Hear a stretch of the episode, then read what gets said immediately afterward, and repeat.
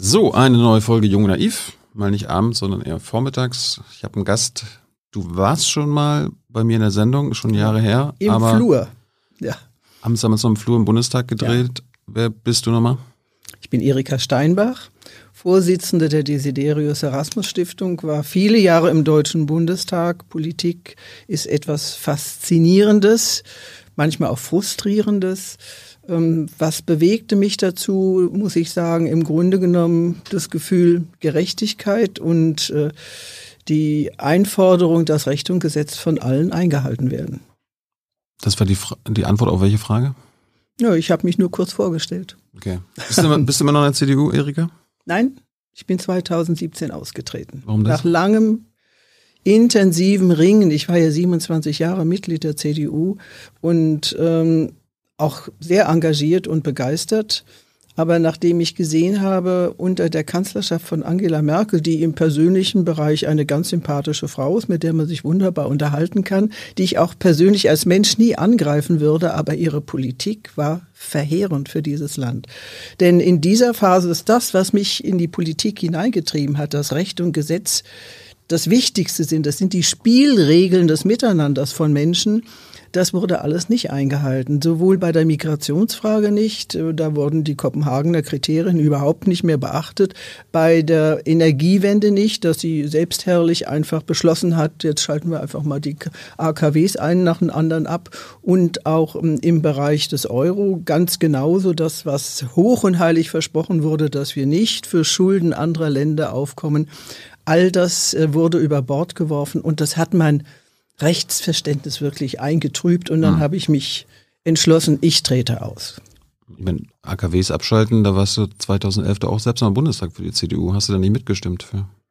Ja, ich habe natürlich, wenn, wenn wir in der ist, das, die Spielregeln sind ja innerhalb von Fraktionen so und normalerweise hält man sich daran und ich mache das schon.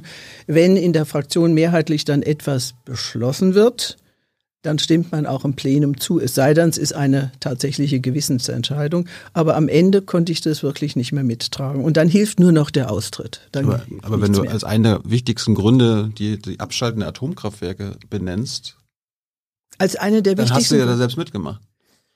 Ja gut, ich sag nur, aber man ist ja mehr oder weniger im Rahmen dessen, wo man sich bewegt, seiner eigenen Fraktion, sagt man, wenn die Fraktion mehrheitlich entscheidet, wir wollen das jetzt machen, Angela Merkel hat es zwar hoppla hopp so mal verkündet, wir machen das jetzt aber einfach, ähm, dann sagt man, ich muss mich natürlich der Mehrheitsentscheidung letzten Endes unterwerfen, es sei denn, es geht um Abtreibung oder äh, Menschenrechtsthemen Thema in dieser Sache.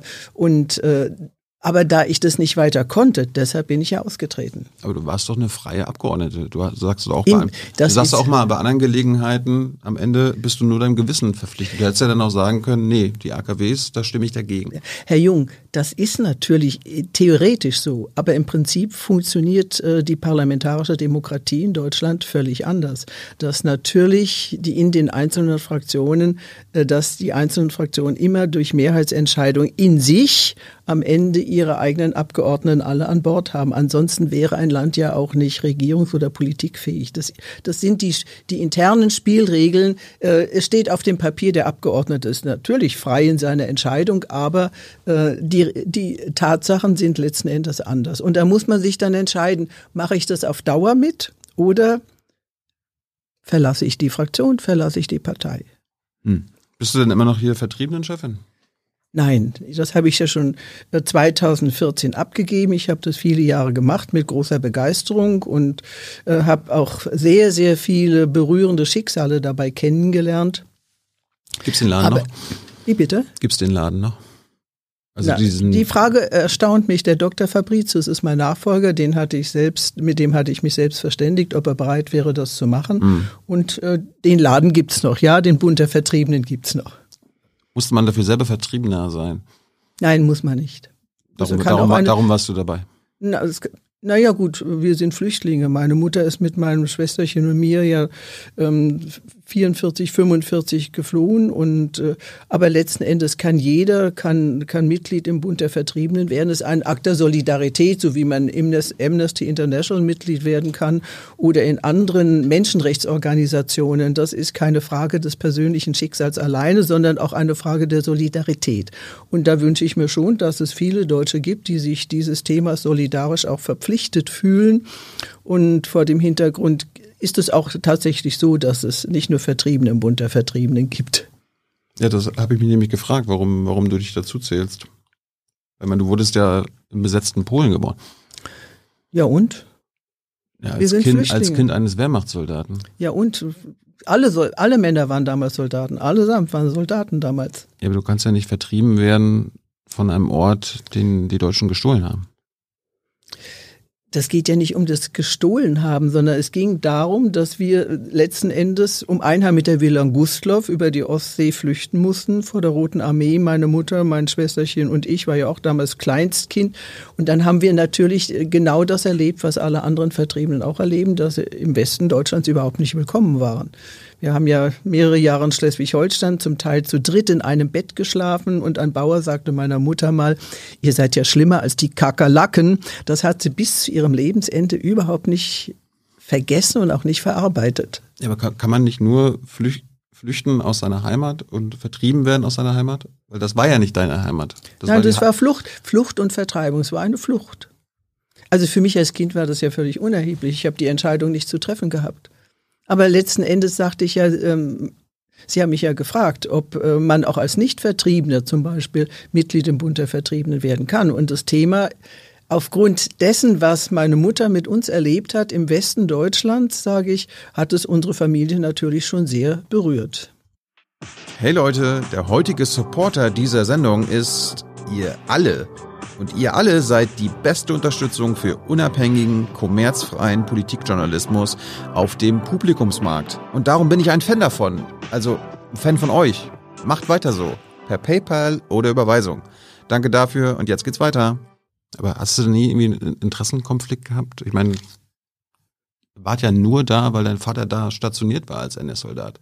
Ja. Da wurdest du da geboren. Ja, meine Eltern, meine Eltern haben sich da kennengelernt haben sich da verliebt, haben da geheiratet und äh, so bin ich entstanden. Ja, und die waren da, weil die Nazis da waren und das Land besetzt haben. Ja, die sind dahin geschickt worden, nicht freiwillig. So. Und dann sind sie geflüchtet, in Anführungsstrichen geflüchtet, weil ja. sie aus dem Gebiet ge rausgepusht ja. wurden, was sie versucht haben zu stehlen. Aber mein, mein, meine väterliche Seite sind Schlesier, also insofern mein Großvater ist Schlesier gewesen und hing bis zu seinem Lebensende an Schlesien. Mhm. Was machst du jetzt heutzutage? Ich bin äh, mehr oder weniger im Ruhestand, mehr oder weniger, sage ich. Und, Unruhestand wahrscheinlich. Ja, Unruhestand ist vielleicht besser gesagt, kümmere mich um die Desiderius Erasmus Stiftung. Im Übrigen versuche ich einfach mir Deutschland mal mehr zu erschließen, als ich in meiner politisch aktiven Zeit konnte. Schaue mir interessante Städte an, ob in Deutschland oder in Italien. Jetzt war ich kürzlich mehrere Tage unten in Sizilien habe mir da das kulturelle, Erbe unseres Kontinents angeschaut. Das ist ja ein, ein Spiegelbild äh, äh, dieses Sizilien. Äh, und das war schon, ist schon interessant für mich, dass ich endlich dafür auch mal Zeit aufbringe. Das ist eine Urlaubsreise oder eine Weiterbildungsreise? Bildungsreise. Bildungsreise. Was hast du denn dann gelernt? Ja, alles, was Sizilien ausmacht. Die Normannen, Friedrich II., ähm, die äh, alles, was die Römer dort bewirkt haben, die Griechen bewirkt haben. Es ist also ein, ein interessantes Beispiel äh, europäischer Kultur. Hm. Bist du eigentlich jetzt schon in die AfD eingetreten, wie du angekündigt hast? Ja. Ich bin zwar noch nicht offiziell Mitglied, weil ich vier Wochen Probezeit absolvieren muss. Aha. Ja, das gehört dazu. Darfst du nicht jetzt keine Scheiße bauen? Hm, nein, auf gar keinen Fall. Aber äh, warum bist du eingetreten? Weil die Aktion von Professor Meuthen, die Art und Weise, wie er ausgetreten ist, Professor Meuthen, den ich eigentlich schon sehr schätze, geschätzt habe, ähm, die fand ich derart infam und unfair, dass ich sagte, also ich will ein Signal setzen, das, was er über die AfD behauptet, und ich kenne inzwischen viele AfD-Mitglieder Das trifft so nicht zu. Zum Beispiel im Bundesvorstand der AfD ist mehr als die Hälfte war früher CDU-Mitglied oder CSU-Mitglied oder Mitglied der Jungen Union. Bei mir in meinem Stiftungsvorstand, äh, mein Schatzmeister war vorher für Finanzen in der Friedrich-Ebert-Stiftung, also in der SPD-Stiftung zuständig. Ähm, die Menschen kommen aus den anderen demokratischen Parteien und haben gesagt, aber meine frühere Partei hat ihren Weg verlassen. Deshalb möchte ich wieder äh, da mitmachen, wo ich glaube, dass der Weg richtig ist. Was stört dich jetzt an Meutens Aussagen? Ich meine, der hat ja im Grunde seinen Austritt damit begründet und mit den Argumenten, die der Verfassungsschutz und so weiter ja schon und die Medien seit vielen Jahren vortragen in Sachen AfD. Ich meine, der Verfassungsschutz hat ja auch seinerzeit die Republikaner ähm, stigmatisiert und die Republikaner haben über Jahre hinweg in Prozessen am Ende äh, wurden sie davon befreit, weil das alles nicht gestimmt hat. Und so wird es bei der AfD auch ausgehen. Das wird viele Jahre dauern, wenn man durch alle Instanzen klagen muss dagegen. Aber wenn man schon, wenn in, in diesem dubiosen Bericht des Bundesamtes für Verfassungsschutz steht, die AfD sei deshalb verfassungswidrig, weil sie im Deutschen Bundestag immer gegen alle anderen anderen Parteien stimmt, dann sage ich, dann hat man die parlamentarische Demokratie aber nicht verstanden. Es gibt vielleicht noch ein paar andere Gründe. Ich meine, Meuthen selbst hat ja gesagt, dass Teile der Partei, Großteile der Partei nicht auf dem Boden der freiheitlich-demokratischen Grundordnung ja, das stehen. Muss, also wenn das so wäre, dann müsste er sich selber an die Brust schlagen, sagen, er war sechs Jahre, war er Parteivorsitzender. Ja. Äh, trägt, würde die Verantwortung dafür tragen. Und vor dem Hintergrund glaube ich, das ist eine infame Stigmatisierung seiner früheren Partei und das hat mich wirklich aufgebracht weil ich ihn geschätzt habe. Also konnte ich das überhaupt nicht nachvollziehen. Ich kenne nun wirklich viele AfD-Leute, das sind durch und durch bürgerliche Menschen, äh, die nichts anderes wollen als eine funktionierende Demokratie und den Rechtsstaat vor allen Dingen und das Grundgesetz umgesetzt haben. Das Thema Meinungsfreiheit spielte bei uns in der Stiftung eine erhebliche Rolle. Aber wenn, wenn Meuthen bestätigt, was der Verfassungsschutz und viele andere seit Jahren äh, aufzeigen, dass Teile der Partei der AfD nicht auf, auf der freiheitlich-demokratischen Grundordnung stehen. Dann sagst du, stimmt einfach nicht? Das sind Behauptungen. Das sind wirklich Behauptungen. Das muss ich wirklich sagen. Also das, was äh, das Bundesamt für Verfassungsschutz macht, man muss ja wissen, der Leiter des Bundesamtes für Verfassungsschutz ist weisungsgebunden. Er muss hm. das tun, was der Innenminister will. Jetzt haben wir eine Innenministerin, die in einem linksradikalen Blatt schreibt und die behauptet, sie will das Rechtsradikale bekämpfen. Wie glaubwürdig ist denn das Ganze? Das ist im Grunde genommen, der Verfassungsschutz ist inzwischen ein politisches Instrumentarium, um missliebige andere Parteien zu bekämpfen. Als ich letztens mit äh, Andreas Kalbitz geredet habe, der wurde ja auch aus der AfD. Der ist ja ausgeschlossen, ne, sicher, ist doch gut. Ja, aber der, selbst der hat damals gesagt, die einzigen, die sagen können, wer rechtsextremistisch ist in unserem Land, ist der Verfassungsschutz. Und jetzt, wo der Verfassungsschutz das bei euch sagt, ist aber immer der Verfassungsschutz doof. Nein, der Verfassungsschutz ist ein Instrument der Regierenden. Ein weisungsgebundenes Instrument, die sind nicht frei. Wenn also jetzt der jetzige Präsident des Bundesamtes Verfassungsschutz etwas anderes machen würde, als die Regierung wollte, kann er abgesägt werden, so wie sein Vorgänger Maaßen auch. Der wurde ja in die Wüste geschickt, weil äh, dem Innenminister nicht das gepasst hat, was Maaßen für richtig gehalten hat und aus seinen Kenntnissen auch wusste. Hast du dich mal mit dem Gutachten des Bundesverfassungsschutzes in Sachen AfD beschäftigt? Ich habe das Gutachten nicht. Das wird ja noch gehütet. Nee, das kann man ja auch einlesen. Ja. Ich das, hab, ist, das ist ja, ja, online. Ja, ja. Aber da ist das Allermeiste. Hast du das mal durchgelesen, nein, was da, was da nein, drin steht? Nein, ich habe es nicht durchgelesen. Das, das, ist ja dann auch mit ja. Quellen und so weiter. Ja, ich habe es nicht durchgelesen. Hast du dir mal das Grundsatzprogramm der AfD durchgelesen Natürlich, oder das Wahlprogramm? Das, selbstverständlich, das habe ich mir durchgelesen. Und da findest du jetzt keine Gefährdung unserer freiheitlichen Das Grundsatzprogramm der AfD ist durch und durch parlamentarisch, demokratisch auf dem Boden unserer Verfassung. Bist du sicher? Durch und durch. Das Grundsatzprogramm ist durch und durch, steht auf dem Boden unseres Grundgesetzes. Da steht zum Beispiel drin, die Ideologie des Multikulturalismus, die importierte kulturelle Strömung auf geschichtsblinde Weise der einheimischen Kultur gleichstellt und deren Werte damit zutiefst relativiert, betrachtet die AfD als ernste Bedrohung für den sozialen Frieden und für den Fortbestand der Nation als kulturelle Einheit. Ihr gegenüber müssen der Staat und die Zivilgesellschaft die deutsche Identität als Leitkultur selbstbewusst verteidigen. Hast du damit kein Problem? dass wir eine Leitkultur in Deutschland haben und die auch weiter pflegen sollten. Das ist für mich selbstverständlich. Das ist unser Land. Ja. Und ich habe ja nun mit Interesse auch gesehen, dass äh, der Klaus von Duchnany ein Buch geschrieben hat über Nation. Und äh, dieses Buch macht deutlich, dass also auch Nationen ihr Eigeninteressen vertreten müssen und zuerst und primär ihre eigenen Interessen wahrnehmen müssen. Das ist so. Und auch wir unsere eigene, das, was uns ausmacht, unser Land ausmacht, unser kulturelles Erbe ausmacht. Und wir haben eine wirklich reiche Kultur. Und die reiche Kultur ist durchaus auch verzahnt mit Zuwanderung. Die Hugenotten, die zugewandert sind, andere, die zugewandert sind. Ich meine, viele der Gastarbeiter aus der ersten Generation sind inzwischen hervorragend integriert. Aber es gibt Strömungen in Deutschland, die wollen die Integration nicht. Die wollen nicht, dass es, ähm, dass die Menschen, die hierher kommen, sich mit uns und unserer Kultur identifizieren und, und aber wenn man selber als Land oder wenn man selber als politische Partei die eigenen Dinge äh, oder das eigene Land äh, schlecht redet, wenn jemand sagt, also Vaterland fand ich schon immer zum Kotzen, äh, dann oder Deutschland, du mieses Stück Scheiße, wie Claudia Roth, die hinter so einem Transparent hergelaufen ist, dann glaube ich, ist es nichts, was diejenigen, die hierher gekommen sind, animiert, äh, sich zu, mit dem zu beschäftigen, was uns als Deutsche auch ausmacht. Und wir haben eine facettenreiche Geschichte mit viel Licht, aber natürlich auch mit Schatten. Und keines soll man unter den Teppich kehren, auch den Schatten nicht. Hm, kommen, wir, kommen wir gleich zu, aber ich meine, das bedeutet ja, hast du gerade bestätigt, dass die Nation als kulturelle Einheit zu verstehen ist. Eine kulturelle Einheit mit vielen Facetten. Ja, und das bedeutet dann aber auch, dass eine Abstufung eben jener Menschen geschieht, die nicht der deutschen einheimischen Kultur entstammen.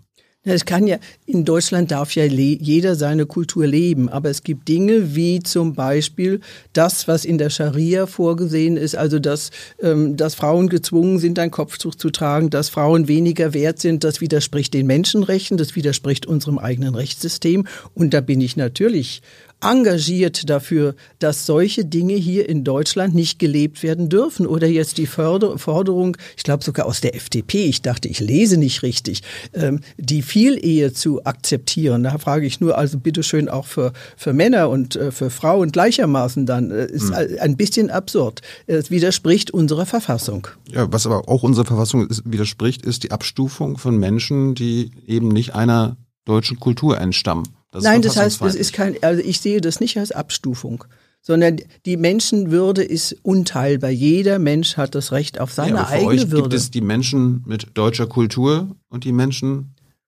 nicht deutscher Kultur? Und das ist eine Abstufung. Ja, aber gut, die Menschen mit anderer Kultur, die können ja ihre Kultur leben, aber nicht, so, sobald die Menschenrechte dabei tangiert werden, ja, so, dann so, sobald, nicht mehr. Sobald er da die Trennung aufmacht, ist das schon eine Abstufung. Nein, das ist keine Abstufung. Das ist, das ist unser, wie heißt es so schön immer, unser Wertesystem, wobei diese Vokabel natürlich häufig wirklich missbraucht wird. Äh, hast du im Wahlprogramm der, zur Bundestagswahl steht, dass die bloße Präsenz von Musliminnen in Deutschland eine große Gefahr ist die bloße Präsenz, das kann ich mir jetzt so nicht vorstellen, muss ich gestehen. Wahlprogramm 2017. Ja, ja. Hast du ja damals auch AfD gewählt. Das ist verfassungsfeindlich. Ja. Das glaube ich nicht. Das glaube ich nicht. Überleg mal, wenn die bloße Präsenz von Jüdinnen in Deutschland eine große Gefahr sei, da würdest du was sagen? Ich bin ja Mitglied äh, in der deutsch-israelischen Gesellschaft. Die wollen dich da heraushaben. Nee, ja, ja, können Sie gerne versuchen. Ich bin ja einer der frühesten Mitglieder der deutsch-israelischen Gesellschaft. Ja, Habe mich immer für jüdische Interessen engagiert. Aber wenn, wenn die AfD sagen würde, dass die bloße Präsenz von Juden in Deutschland eine große Gefahr ist, dann würdest du sagen, das ist, das, ist, das, ist das wäre antisemitisch ja. und verfassungsfeindlich, richtig? Nein, die bloße Präsenz nicht. Die bloße Präsenz kann es nicht sein, sondern da gehört noch mehr dazu, nämlich äh, das Agieren, als wenn man aus einer anderen Kultur kommt, die Teile unseres Rechtssystems nicht äh, übernehmen wollen, dann ist es problematisch.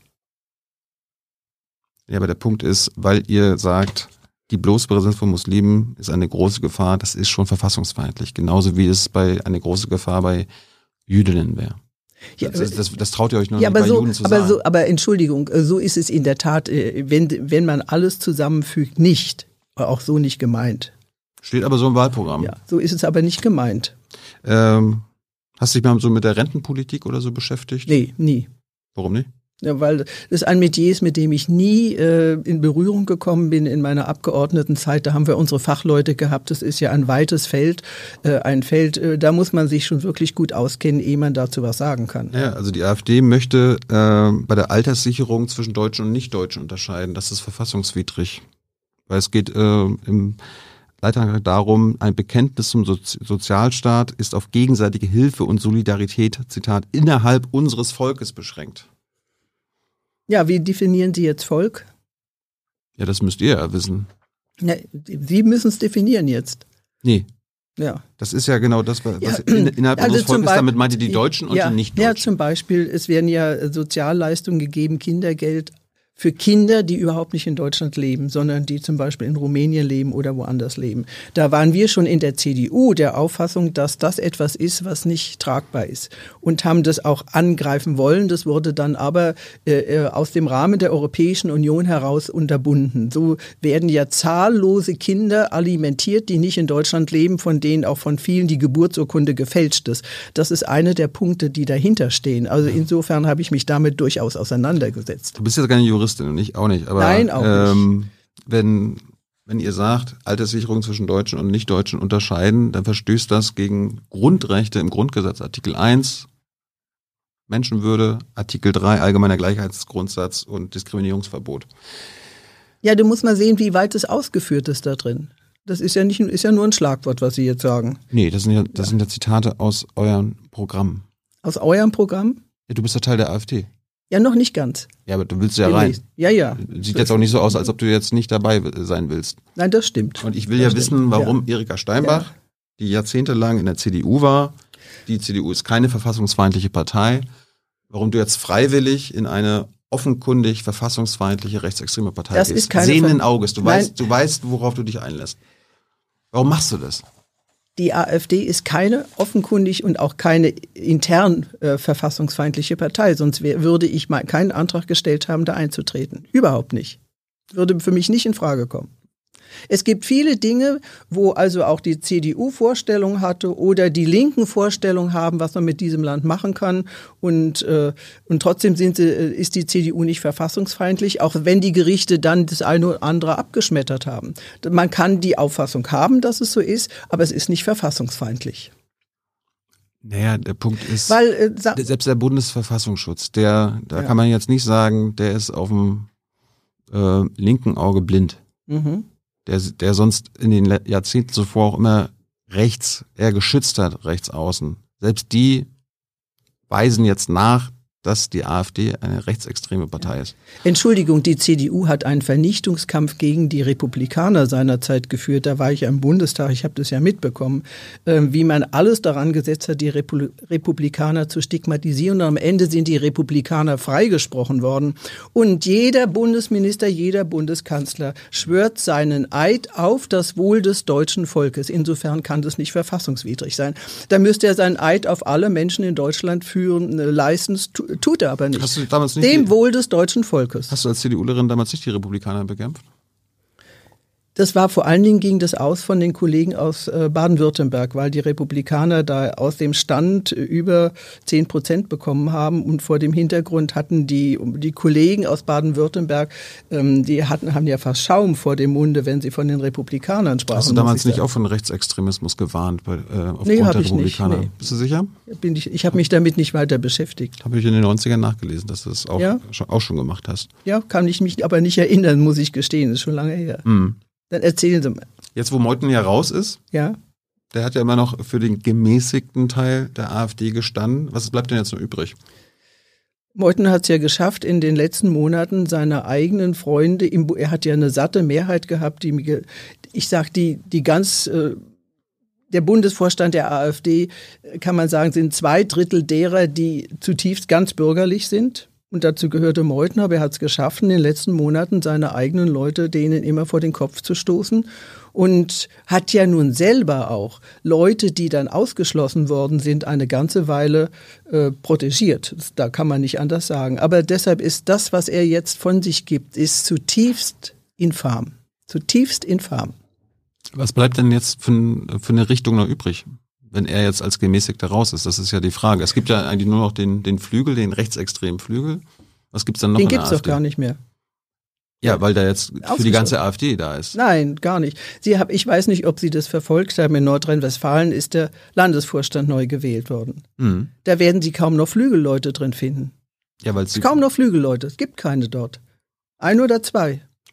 Hast du mal in die ehemalige Flügelleute. Hast du mal in die Bundestagsfraktion geguckt? Da sind 43 von 82 Abgeordneten Flügelleute. Woher wie, wollen Sie das wissen? Ja, weil Sie sich früher zu Flügel, äh, zum Flügel bekannt haben. Ja, jetzt tun Sie es vielleicht nicht mehr. Ja. Auf ja, jeden Fall Nordrhein-Westfalen, das größte, größte Bundesland mit den meisten AfD-Mitgliedern, ganz bürgerlich jetzt den neuen Landesvorstand gewählt.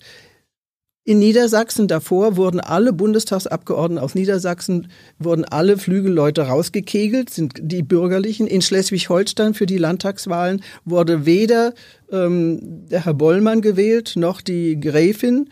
Ähm, also vor dem Hintergrund haben sich in, die, in, den, in den letzten Wochen, wenn man das zusammennimmt, da haben sich die Bürgerlichen 100 Prozent durchgesetzt. Warum, warum ist denn der Flügelgründer Chef der AfD in Thüringen? Wie kommt denn das? Wie kann, warum ist denn der? Ja, Thüringen ist doch ein winziges Bundesland. Du hast ja gesagt, ja, Thür Thüringen ist das erfolgreichste AfD-Land. Hab ich nicht gesagt. Doch. Nee. Bei Krömer. Nein. Also Thüringen ist ein Bundesland, das entspricht einem Kreis in Nordrhein-Westfalen. Und Nordrhein-Westfalen ist das größte Bundesland mit ganz bürgerlichen äh, Menschen und vor allen Dingen die Leute, die ich kenne, mit denen ich in Berührung komme. Das sind alles ganz normale Bürger, die wollen, dass unser Rechtsstaat ein Rechtsstaat bleibt, dass es nicht nach Belieben gehandhabt wird. Ja. Und vor dem Hintergrund sagen mich, weil alles hängt sich an Thüringen auf und wenn einem nichts mehr einfällt, dann holt, holt man Herrn Höcke aus dem Kasten. Nee, aber du, du hast ja gesagt, die Flügelleute sind ja gar nicht mehr da. Also der Erfolg, Gar nicht mehr, da habe ich nicht gesagt.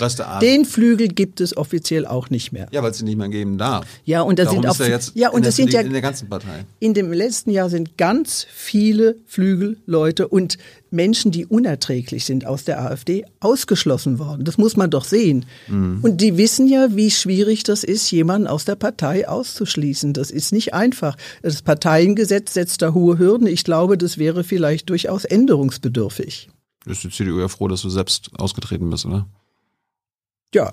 Mussten sie dich nicht rausschmeißen. Wenn du sagst, ja. zwei Drittel im AfD-Vorstand ist zutiefst bürgerlich. Ja. Was ist mit einem anderen Drittel?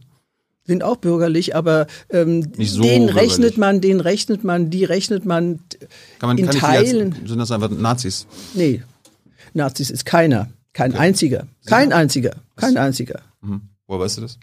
Ja, in etwa beobachte ich die Personen schon, die im Bundesvorstand agieren. Wie erkennst du einen Rechtsextremisten? Wenn er unsere, unser Recht nicht einhält, wenn er gegen den Staat agiert, wenn er gegen die Menschenrechte ist. Das ist ein bisschen vage. Nein, das sind die Grundlagen. Also wenn er kriminell ist und die Menschenrechte nicht akzeptiert, dann ist er ein Nein, ich habe nicht, Entschuldigung, äh, man muss die Worte richtig äh, wiedergeben. Ich habe gesagt, auf dem Boden des Grundgesetzes sich rechtsstaatlich verhalten. Das gehört dazu. Das ist A und O, dass man sich auf dem Boden dieses Grundgesetzes bewegt. Das ist mein Antrieb jedenfalls.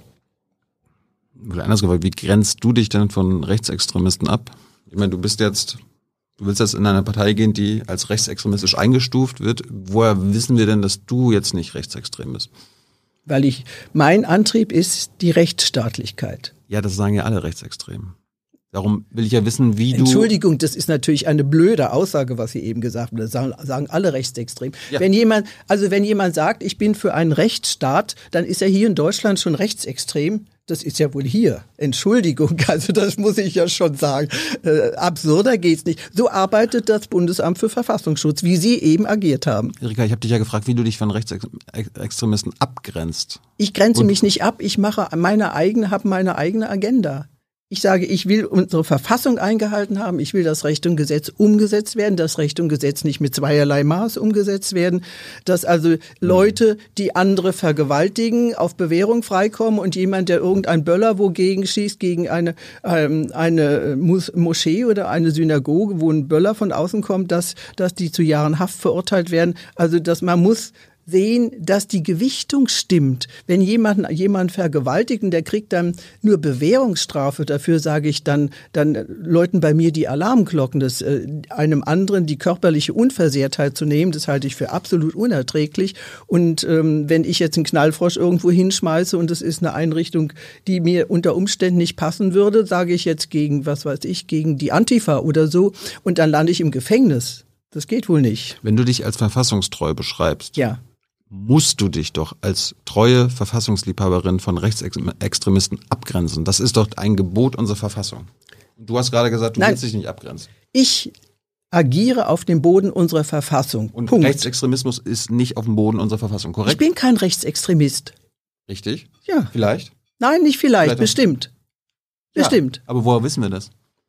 Ja, das, also diese Art der Interpreta Interpretation in dieser Art der Frage finde ich ja schon absurd. Es kann ja nicht absurd sein, weil du ja Teil einer Partei werden willst, die als rechtsextrem eingestuft wird. Behauptet. Behauptet. Nee, das ist Noch nicht. Sie, es wird die behauptet. Wissenschaft, also, die Politikwissenschaft hat das dargelegt, der Bundesverfassungsschutz und alle Landesverfassungsschutzämter sind sich da einig. Nein, so ist es nicht. Die können sich nicht einig sein, weil das erst entschieden ist, wenn das durch die ganzen Instanzen äh, den Klageweg geht. Und da gebe ich Ja. Ihnen Brief und Siegel, dann wird am Ende die AfD nicht als verfassungsfeindlich eingestuft sein, Ja, weil sie nicht verfassungsfeindlich ist. Es ist das legitime Recht einer jeden Partei in Deutschland. Äh, zu sagen, das würde ich gerne ändern, das würde ich gerne ändern, das ist demokratischer Wettkampf, demokratische Auseinandersetzung, da muss man die Spielregeln einhalten und Spielregeln sollte man einhalten, was der Bundestag nicht tut, bezogen auf die AfD, Ja. bezogen auf äh, den Vizepräsidenten, bezogen auf die Ausschüsse. Das ist so, was der Bundes Deutsche Bundestag macht mit der AfD. Das ist so, als wenn zwei Mannschaften Fußball spielen und die eine Mannschaft beschließt, ihr spielt jetzt ohne Torwart. Punkt. Nichts anderes ist es. Das ist, das ist im Grunde genommen abseits der Verfassung. Das ist abseits der Verfassung. Ich will jetzt aber wissen, weil du dich ja als verfassungstreue Frau darstellst, Nicht darstellt, ich bin das. Ich bin wie grenzt das. du dich dann von Rechtsextremismus ab? Weil der Rechtsextremismus hat keinen Fuß auf unserer demokratischen Grundordnung. Weder Linksextremismus noch Rechtsextremismus haben für mich.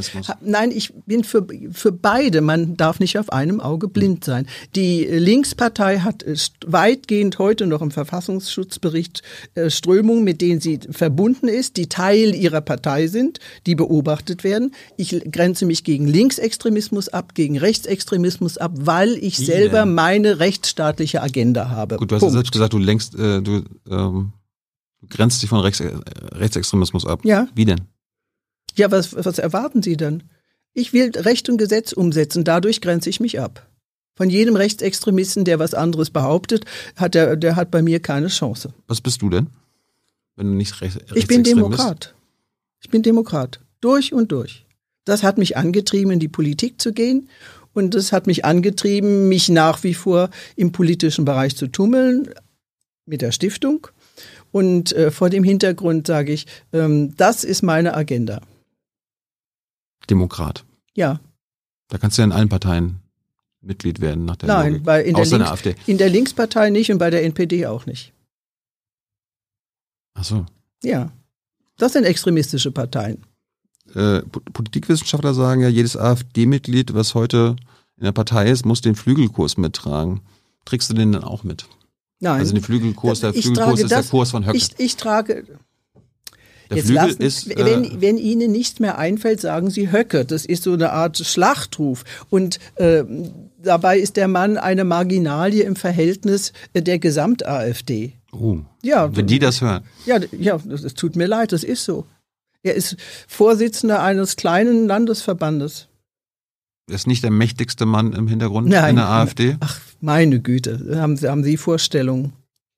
Das sind die Recherchen meiner Kollegen, meiner Kolleginnen über Jahre, des Bundesverfassungsschutzes selbst. Ja, der Verfassungsschutz ist eine weisungsgebundene Organisation. Das die Medien ja lügen auch alle, oder was? Ich sage nicht, dass die Medien lügen. Sie biegen sich ihre Wahrheit ein bisschen zurecht, hin und wieder. Hast du mich mit Höcke mal getroffen? Ich hab, bin ihm noch nie begegnet.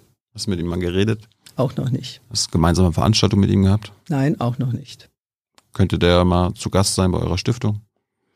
Der ist weder Mitglied äh, bei uns, äh, noch hat er sonst eine Funktion in unserer Stiftung. Findest du denn gut, äh, dass der immer noch in der AfD ist? Ist er Faschist? Also jetzt hören Sie mir mit Herrn Höcke auf. Du willst Teil einer Partei sein, wo Björn Höcke Mitglied ist. Wissen darum, Sie, darum will ich wissen, warum du in die AfD gehst, wo Björn Höcke ist. darf ich Ihnen mal was sagen? In jeder Partei, auch in der CDU, gab es Kotzbrocken, mit dem ich nicht an einem Tisch hätte sitzen Gibt's mögen. Das CDU gibt's in allen Parteien. Gibt es in der CDU Faschisten? Es gab da auch Antisemiten. Es gab in der CDU, auch wenn ich mich intern mit Menschen unterhalten habe, gab es in der CDU auch Antisemiten. Ja, aber gab es auch Faschisten? Ja, was verstehen Sie unter Faschist ist doch ein äh, Schlagwort der Linken, äh, die nicht Nationalsozialisten sagen wollen, weil die Nazis natürlich eine linke Partei waren. Das passt denen nicht ins Prinzip. Hast du dich mal mit beschäftigt, warum Björn Höcke als Faschist bezeichnet werden kann?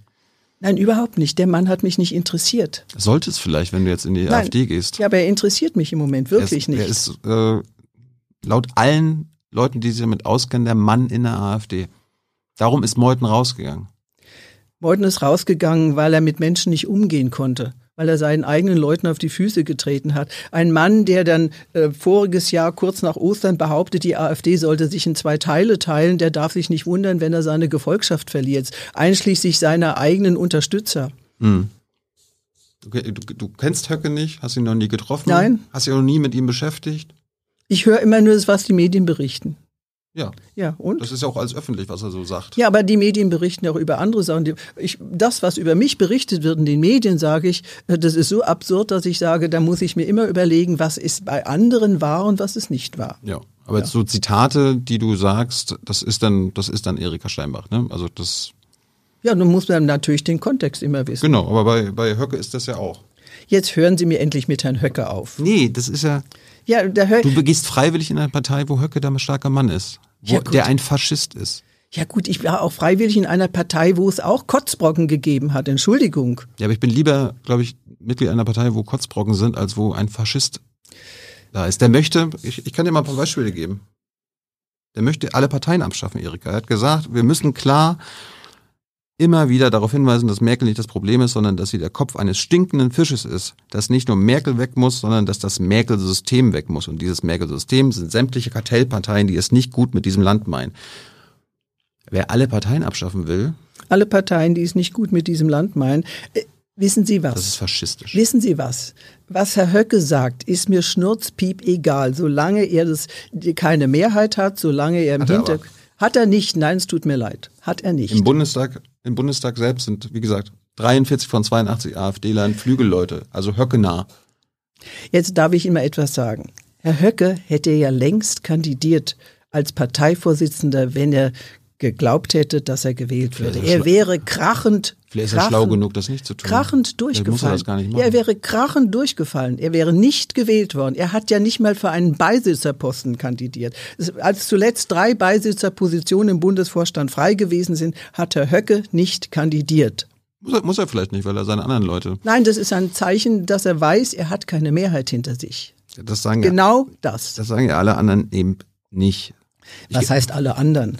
Ähm, der möchte auch zum Beispiel, unser lieber Höcke, ähm, laut seinem Buch den Kampf gegen den vermeintlich, Zitat, bevorstehenden Volkstod durch den Bevölkerungsaustausch antreten. Das sind übrigens die gleichen Worte, die der Christchurch-Mörder oder der Mörder in Hanau verwendet. Jetzt hören Sie mir mit Herrn Höcke auf. Herr Höcke ist eine Randerscheinung innerhalb der AfD. das, das, ist, das ist falsch, das weißt du auch. Nein, das ist nicht falsch. Nein. Das ist nicht falsch.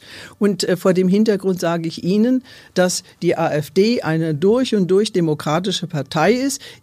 Eine junge Partei, die ist gerade mal neun Jahre alt geworden. Eine neun Jahre alte Partei, ich sage immer, das entspricht einem neunjährigen Kind und ein neunjähriges Kind, das macht auch Blödsinn. Und da gibt es Strömungen innerhalb der AfD, äh, die noch nicht ausgegoren sind. Aber das, was jetzt die, eine in die Richtung rechtsradikale Strömung geht, das hat keine Mehrheit in der AfD. Sonst wäre ich nicht eingetreten. Ja, die Rechtsradikalen, die Rechtsradikalen sind in der Minderheit, die Rechtsextremen sind in der Mehrheit, genau. Nein, die sind nicht in der Mehrheit, die sind in der Minderheit. Die sind in der Minderheit. Ich, Tut mir äh, leid. Wir machen mal weiter, warum Höcke ein Faschist ist. Jetzt hören Sie, mich, ich beantworte keine Frage zu Herrn Höcke mehr. Ja, Tut aber mir du, leid. du hast ja immer gesagt, du weißt gar nicht, warum er als Faschist bezeichnet wird. Dann kann ich dir das ja Nein, mal sagen. soll ich was sagen? Faschist ist eine Vokabel, die ich sowieso nicht teile. Faschist ist eine Ablenkungsvokabel von Nationalsozialist. Faschisten waren die Italiener, die haben keine Juden umgebracht. Nationalsozialisten haben Juden umgebracht. Und vor dem Hintergrund benutzt man die Vokabel Faschist, um nicht national, man sagt ja lieber Nazi, weil dann kommt der Sozialismus nicht raus, weil man äh, verschleiern will, dass die Nationalsozialisten eine linke Partei gewesen sind. Mhm. Deshalb sagt man hier in Deutschland Faschist. Juden umbringen und so weiter ist ein gutes Stichwort. Äh, der will auch kulturfremde Menschen, wie er sagt, Massen deportieren. Zitat, vor allem eine neue politische Führung wird dann schwere moralische Spannung auszuhalten haben, nachdem die AfD mhm. gewonnen hat. Sie ist den Interessen der autochthonen Bevölkerung verpflichtet, muss aller Voraussicht nach Maßnahmen ergreifen, die in ihrem eigentlichen moralischen Empfinden zuwiderlaufen. Man werde, so fürchte ich, nicht um eine Politik der wohltemperierten Grausamkeit herumkommen. Ja, damit hat er, hat er mich nicht auf seiner Seite, sage ich Ihnen ganz offen. Ich war lange genug menschenrechtspolitische Sprecherin der CDU-CSU-Bundestagsfraktion. Allerdings muss ich Ihnen auch sagen, wenn Sie heute manchmal Äußerungen zum Beispiel von Franz Josef Strauß oder von früheren CDU-Politikern nehmen, was Zuwanderung und so weiter anbelangt, da würden Sie auch sagen, das sind Rechtsextreme oder Rechtsradikale. Also noch vor 20 Jahren haben Sie da Töne gehört, da würden Sie heute sagen, puh, was ist denn das? Ich rede jetzt aber über den stärksten Mann in deiner neuen Partei. Nein, das ist nicht der stärkste Mann, da widerspreche ich Ihnen und ich beantworte Ihnen auch keine Frage zu Herrn Höcke mehr. Keine. Ich, ich will ja einfach nur dann unsere Leute aufklären, in welche Partei du da äh, reingehst. Äh, da wird auch fantasiert vom Volkstod Höcke sagt, die sogenannte Einwanderungspolitik, die nichts anderes ist als eine von oben verordnete multikulturelle Revolution, die nichts anderes ist als die Abschaffung des deutschen Volkes. ist ja, auch faschistisch. Ja, aber ist nicht meine Meinung. Ja, aber wie gesagt. Der Mann kann schwurbeln, was er will. Es ist nicht meine Meinung. Der ist auch ein Rassist und äh, pflegt die klassische Rassenlehre. Zitat: Im 21. Jahrhundert trifft der lebensbejahende afrikanische Ausbreitungstyp auf den selbstverneinenden europäischen Platzhaltertyp. Ja, und? Ist nicht meine Meinung.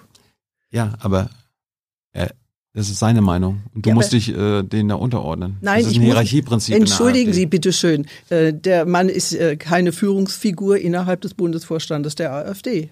Wenn er sagt, der Syrer, der zu uns kommt, der hat noch sein Syrien. Der Afghane, der zu uns kommt, der hat noch sein Afghanistan. Und der Senegalese, der zu uns kommt, der hat noch sein Senegal. Wenn wir unser Deutschland verloren haben, dann haben wir keine Heimat Wissen mehr. Sie was, Sie sollten Herrn Höcke einladen und nicht mich. Der kommt ja nicht. Ich, ich bin nicht dafür dazu da, Herrn Höcke zu interpretieren. Ich lehne diese Art der Äußerung Du musst, du musst das inter interpretieren, hat schon stattgefunden. Nein. Er ist ein Faschist und ich habe dir nur gerade dargelegt, ein, warum dann, er das nein, ist. Nein, wenn er so, er ist kein Faschist, dann wäre er Nationalsozialist und dann muss er halt ja. äh, entsprechend bewertet werden. Und es gibt viele in der AfD, die ihn auch so bewerten. Nur ist es schwierig mit äh, anderen Dingen. Du könntest ja äh, anstrengen, wenn du jetzt in der AfD bist, ihn auszuschließen. Kann ich nicht. Ich bin nicht Mitglied des Bundesvorstandes. Kannst du ja den herantragen. Ja.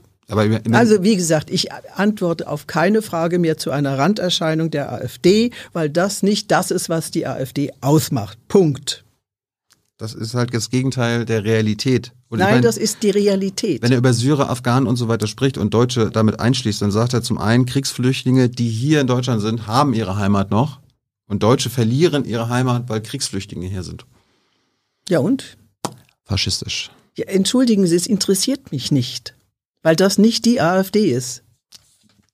Das glaube ich nicht. Aber ich. Sonst wäre ich nicht eingetreten. Ja, das habe ich mich nämlich gefragt. Ja, sonst wäre ich nicht eingetreten. Warum bist du nicht früher eingetreten?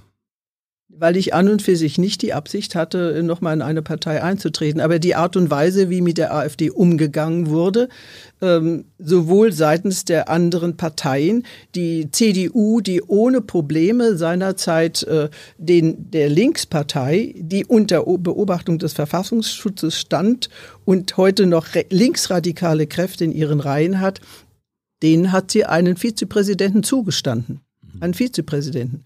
Der AfD mit äh, Alexander Gauland, der Leiter des Büros von Oberbürgermeister Walter Wallmann, da habe ich, äh, war, da habe ich ihn kennengelernt und der Leiter, äh, als Wallmann Ministerpräsident in Hessen war, dort die Staatskanzlei geleitet hat, also auch ein Demokrat. Ähm, äh, da kann man, der AfD gibt man da keinen Vizepräsidenten, man lässt die AfD nicht mal Ausschussvorsitze übernehmen, obwohl das die Spielregeln der parlamentarischen Demokratie bislang waren. Aber bei den Linksextremisten drückt die CDU selber beide Augen zu. Es ist unglaublich. Offensichtlich drückst du auch ein paar Augen zu. Nein. Wenn es um Mitglieder und Äußerungen der Parteien geht. Ich sag Ihnen, ich habe in einer großen Partei, in der ich war, ähm, die für mich damals sehr anziehend gewesen ist. Aber auch da gab es Menschen, die politische Äußerungen getan haben, äh, die sie heute auch nicht dulden würden und ich auch nicht. Du hast uns ja vorhin erzählt, warum du aus der äh, CDU ausgetreten bist. Wann würdest du aus der AfD austreten? Wenn ich sehe, dass es nicht mehr dem entspricht, was ich für richtig halte. Woran erkennst du das? Das erkenne ich natürlich im Umgang mit den Menschen auch. Und nicht an der Programmatik oder das, was führende Mitglieder sagen? Führende Mitglieder schon, aber nicht Randerscheinungen. Du hast ja mal gesagt, du twitterst, um zu überzeugen. Hm, zu überzeugen alleine nicht, sondern. Hast, hast, du gesagt. Ja, gut, mag sein, aber Darum auch um, um, Botschaften auszusenden dann auch. Genau. Ja. Twitter und Facebook sind schon interessante Medien. Hast du eigentlich damals gewusst, dass du, ähm, nachdem Lübcke ermordet wurde, dass du ein Video von dem Täter also das, das, den, ein Video des Mörders vorab geteilt hattest, ein paar Monate vorher? Ich kenne doch keine Mörder. Woher wissen Sie das? Woher soll man das wissen?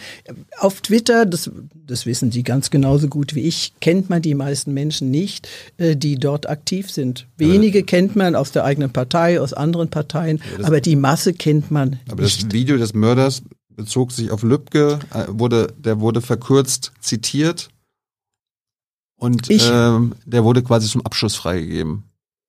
Da, ich habe, also ich habe bezogen. Du hast dieses Video des späteren Mörders bei dir geteilt. Du hast es quasi ich salonfähig weiß, Ich gemacht. weiß nicht, ich weiß nicht, wer der Mörder war damals, keine der Ahnung. Ist ja jetzt klar bekannt. Ja, ist ja im Gerichtsprozess klar, äh, klar geworden, dass ja, er das also Video passen, erstellt darf hat. Darf ich ausreden? Mhm. Also, ich nehme eine Botschaft wahr eines CDU-Politikers, der behauptet, wenn einem nicht passt, also sinngemäß jetzt, was äh, der oder jener mit, von der Bundesregierung tut, dann solle derjenige doch bitteschön auswandern. Dann sage ich, ohne den Namen von Lübcke zu nennen, äh, sage ich, also wem die Politik nicht passt, ähm, dann äh, soll doch bitteschön ähm, auf jeden Fall der andere lieber das Land verlassen, nicht? Ja, das, du brauchst den Namen ja nicht nennen, wenn im ja. Video klar ist, wer, um wen es ja, geht. Ja, ich meine, die Aussage von Lübcke war grottenverkehrt und es war eine Unverschämtheit gegenüber Kritik an dem, was die Politik gemacht hat. Das muss ich sagen. Es tut mir wahnsinnig leid, dass der Mann ermordet wurde und das hat, da hat die Familie mein tiefes Mitgefühl. Aber Politik bedeutet auch Aussagen eines Politikers, die man für falsch hält und das ist eine falsche Aussage gewesen, die auch öffentlich ähm, mhm. dann der etwas entgegenzusetzen. Wenn ich heute sage, das, was äh, jetzt unser neuer Bundeskanzler macht oder was Angela Merkel gemacht hat, das gefällt mir nicht und hinterher wird die Person ermordet, dann bin ich doch nicht daran schuld, weil ich die Politik kritisiert habe. Der Mörder ist daran schuld und sonst niemand. Nur der Mörder ist schuld, das ist richtig. Ja, selbstverständlich. Aber wenn du sagst, du twitterst, um zu, zu, zu überzeugen, vielleicht hast du ihn ja durch dein Teilen seines Videos davon überzeugt, dass das, was er da, wo er dagegen ist und wie er den, den Lübcke hasst, dass das eine gute Sache ist. Hast du, hast du dich damit mal beschäftigt? Also, du, du kanntest den Walter Lübcke ja persönlich, ich, ne? Darf ich, ich bin ihm vielleicht ein, zwei Mal begegnet. Persönlich kan näher kannte ich ihn nicht. Das ist ein, hessisch, ein hessischer Politiker. Ja, ja, gut, Hessen. aber aus Nordhessen. Äh, mit Nordhessen hatte ich wenig zu tun. Aber ihr kanntet ähm, euch. Wir sind uns mal begegnet, aber ich kann nicht behaupten, dass ich ihn wirklich gekannt habe. War, ich war Stadtverordneter im Bundestag und er war im, äh, im Bereich der äh, Landespolitik tätig. Ähm, aber unabhängig davon, äh, egal wer was und wo ist, wenn jemand eine Aussage, eine politische Aussage tut, die man für falsch hält, muss man als Politikerin auch sagen können, die Aussage halte ich für falsch. Keine Frage. So, aber, das, das, aber, das, hast du ja nicht nur gemacht. Du hast auch nur das Video des späteren Mörders. Ja, ich stelle ja immer ein Bild dazu. Aber dass das der spätere Mörder war, die Kriminalpolizei hat ja lange gesucht, den Mörder, bis sie ihn gefunden haben. Woher soll ich das wissen? Schaue ich in die Menschen rein, schaue ich auf. Du brauchst auf nur das, das Video, Video, angucken, da ist, da ist klar, was da rauskommt. Und du hast ja auch die Reaktion wahrscheinlich gelesen. Du hast das ja nicht nur auf Twitter geteilt, sondern auch auf Facebook. Warum hast du die Morddrohung gegen Lübcke da stehen lassen? Da, ich, da muss ich ehrlicherweise sagen, weil ich in der Zeit wirklich anderweitig mental auch beschäftigt war. Ähm, und äh, dass, äh, dass man oftmals alle Kritiken, die dann drunter stehen, nicht angriff nimmt. Mein Mann war kurz vorher gestorben und war kurz vorher beigesetzt worden, so dass ich also ähm, die ganzen Kommentare, die dann dort dabei waren, dass ich die wirklich nicht verfolgt habe. Aber dafür bist du verantwortlich, welche Kommentare auf deiner Seite stehen. Ich ne? weiß das, ich weiß das. Da waren Mordaufrufe gegen Ja, Lübcke unter deinem Lübcke-Video. Sag mal so, ich habe äh, gegen mich hat es auch schon Mordaufrufe gegeben. Hat auch gegeben, kenne ich, weiß ich. Äh, Das ist bei Twitter ist man äh, davor nicht gefeit und wenn ich manchmal höre, wenn Grüne sich beklagen, was da gerade für, für unsägliche Sachen über sie gerade bei Twitter verbreitet werden, sage ich, ich kann ein Buch davon schreiben, was über mich verbreitet worden ist, mit allem möglichen, die mö ja, du mögst mö- möglichst schmerzhaft und qualvoll sterben und dann würde ich noch mich freuen darüber und solche Sachen oder am besten du wärst gleich tot. Also solche Sachen kenne ich bezogen auf mich, das ist Alltag, aber Sie haben recht in einem, ich hätte die, die ganzen Kommentare hätte ich äh, äh, kontrollieren sollen, kontrollieren müssen, aber das war mir in der Phase nicht immer möglich. Und einer hat sich offenbar ähm, die Idee genommen, dieser Morddrohung auf Facebook und hat sich gedacht, Na, der, äh, wie ich ja das. gehört habe, inzwischen war er bei der Veranstaltung selbst dabei. Da brauchte ihm niemand eine Idee zu geben. Der war anwesend. Wohl, wenn ich das verfolge, was in, äh, jetzt in den Prozessen äh, zutage gekommen ist. Also er hat den Originalton gehört. Hm, Aber wenn der sieht, dass Erik, die große Erika Ach, die Steinbach große Erika Steinbach, überhöhen Sie mich nicht. Bin ein kleines politisches Licht. auch auf einmal, Ja, immer. du bist jetzt äh, Vorsitzende der AfD-nahen Das ist Stiftung. eine Stiftung. Ja gut, was sind politische Stiftungen? Das ist ganz interessant, äh, dass man da was kulturell bewirken kann, äh, für die Demokratie bewirken kann. Das ist eine Herausforderung, aber ein großes politisches Licht ist man dadurch nicht. Hast du dich mal bei der Lübcke-Familie entschuldigt? Hast du Ja. mal angerufen? Ich habe nicht zum Mord an Lübcke aufgerufen und es tut mir leid, dass er Du umgebracht aber, wurde. du hast aber zu Hass und Hetze Nein, habe ich auch nicht. mitgemacht. Nein, ich habe gesagt, Doch. dann soll jemand, der mit solchen, Aus statt diese Aussagen umzusetzen, das Land zu verlassen, soll er lieber die CDU verlassen. Ich habe den Namen Lübcke nicht mal in den Mund genommen. Weil das ja im Video drin ist. ja, ich habe Das, den, das, ist, das ist Teilen von Hass und Hetze. Das war Hass und Hetze, dieses Video. Das weißt du auch. nein, das Video hat es wiedergegeben. So. Die Hass und Hetze. Ja, nein, der hat es wieder. hast du geteilt? Nein, es hat es wiedergegeben, was Lübcke gesagt hat. Was Lübcke gesagt Und was hat. war die Aussage des Videos? Ja, und der, diese Aussage, die habe ich für verkehrt gehalten. Und dann sage ich, es ist verkehrt und da bin ich dagegen, nenne den Namen nicht und sage, also dann soll doch jemand, der äh, dem die Politik nicht passt, lieber die CDU verlassen. Den Namen CDU habe ich genannt. Hm. Aber du hast, wie gesagt, die Morddrogen stehen lassen. Ja, das habe ich und das tut mir auch leid. Aber ich habe sie nicht gesehen, weil ich nicht reingeschaut habe. Ich war da nicht in der Lage. Hast du dein Verhalten seitdem geändert online? Ich versuche die Kommentare, ich versuche die Kommentare nach Möglichkeit zu filtern. Manchmal sperre ich dann also auch jetzt äh, die Kommentierfunktion und dass ich nur noch Freunde kommentieren lasse, dann kommen sofort Proteste. Warum können wir jetzt nicht mehr kommentieren und so weiter und so fort. Es ist eine Gratwanderung, das muss man schon sagen. Das Internet, Twitter und Facebook ist eine Gratwanderung. Hast du irgendwie so eine, irgendwie so ein Standard, welche Kommentare stehen bleiben können, welche nicht? Ab wann du löscht? Ja, ich versuche, dass also menschenrechtsfeindliche Kommentare nicht stehen bleiben. Ob es immer gelingt, da kann ich die Hand nicht für ins Feuer legen. Oder kannst du aber die meisten löschen bei dir? Ach komm, Auf Facebook? ja, Hast du mal geguckt die letzten Tage? ja. Ich, äh, ich lösche auch viel, wirklich viel. Hast du mal überlegt, warum du so viel löschen musst? Warum, Ja. warum deine Postings so viel löschungsfähige Kommentare Jetzt darf ich mal eins sagen, ganz viele Kommentare, die ich auch löschen oder blocken lasse bei Twitter, Hm. das sind Follower mit, also das sind äh, Twitterer mit null Followern. Null. Oder eins oder zwei. Das heißt, entweder sind es Boots oder es sind äh, Bots meinst du?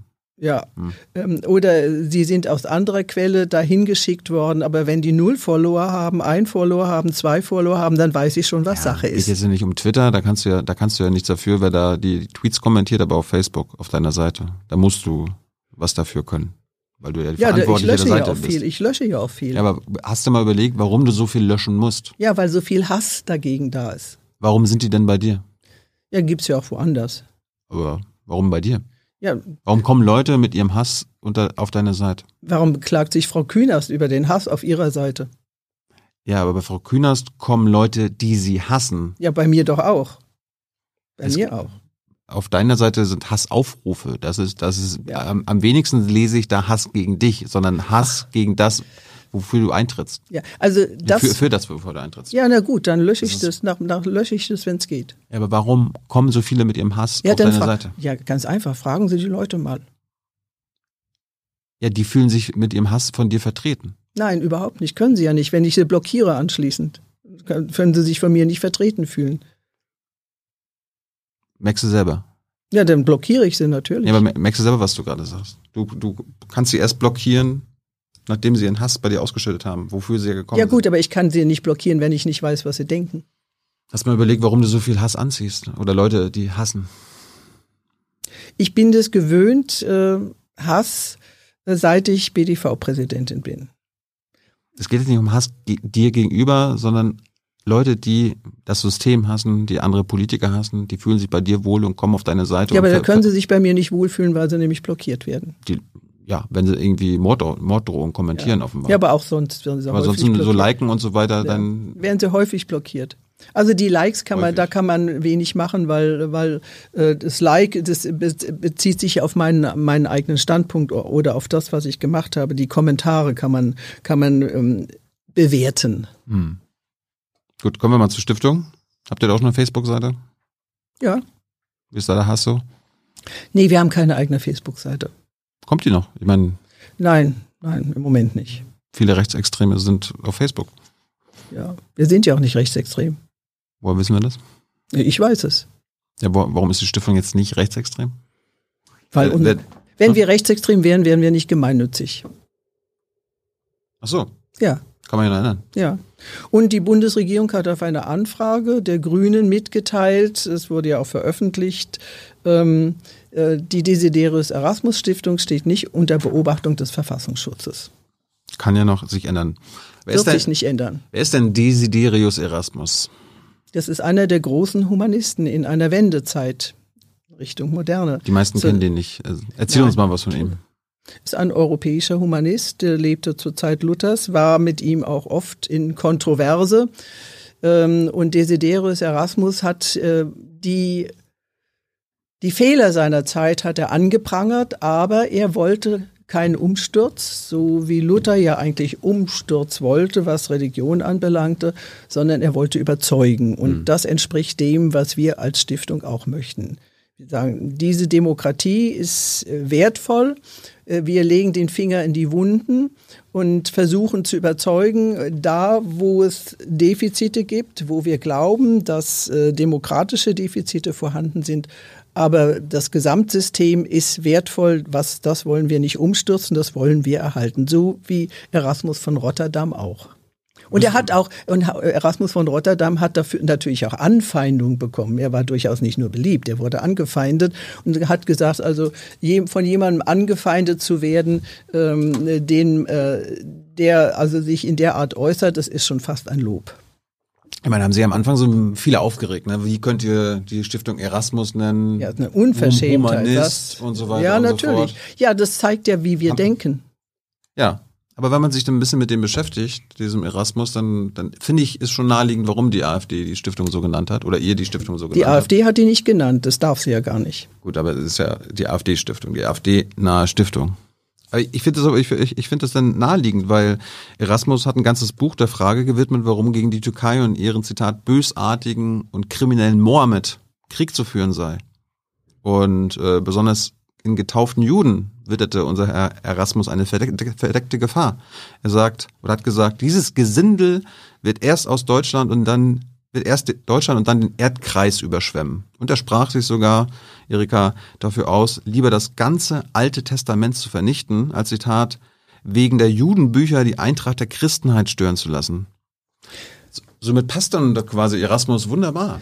Ja, warum gibt's denn ein Erasmus? Antisemitisch. Ich meine, er hat ja. äh, das Judentum mehrfach als Pest bezeichnet, war überzeugter Judenhasser offensichtlich auch Islamhasser. Ja, das hat, er mit, das hat er mit Luther gemeinsam. Luther hat ihn noch darin übertroffen. Luther war einer der größten Antisemiten, die es gegeben hat.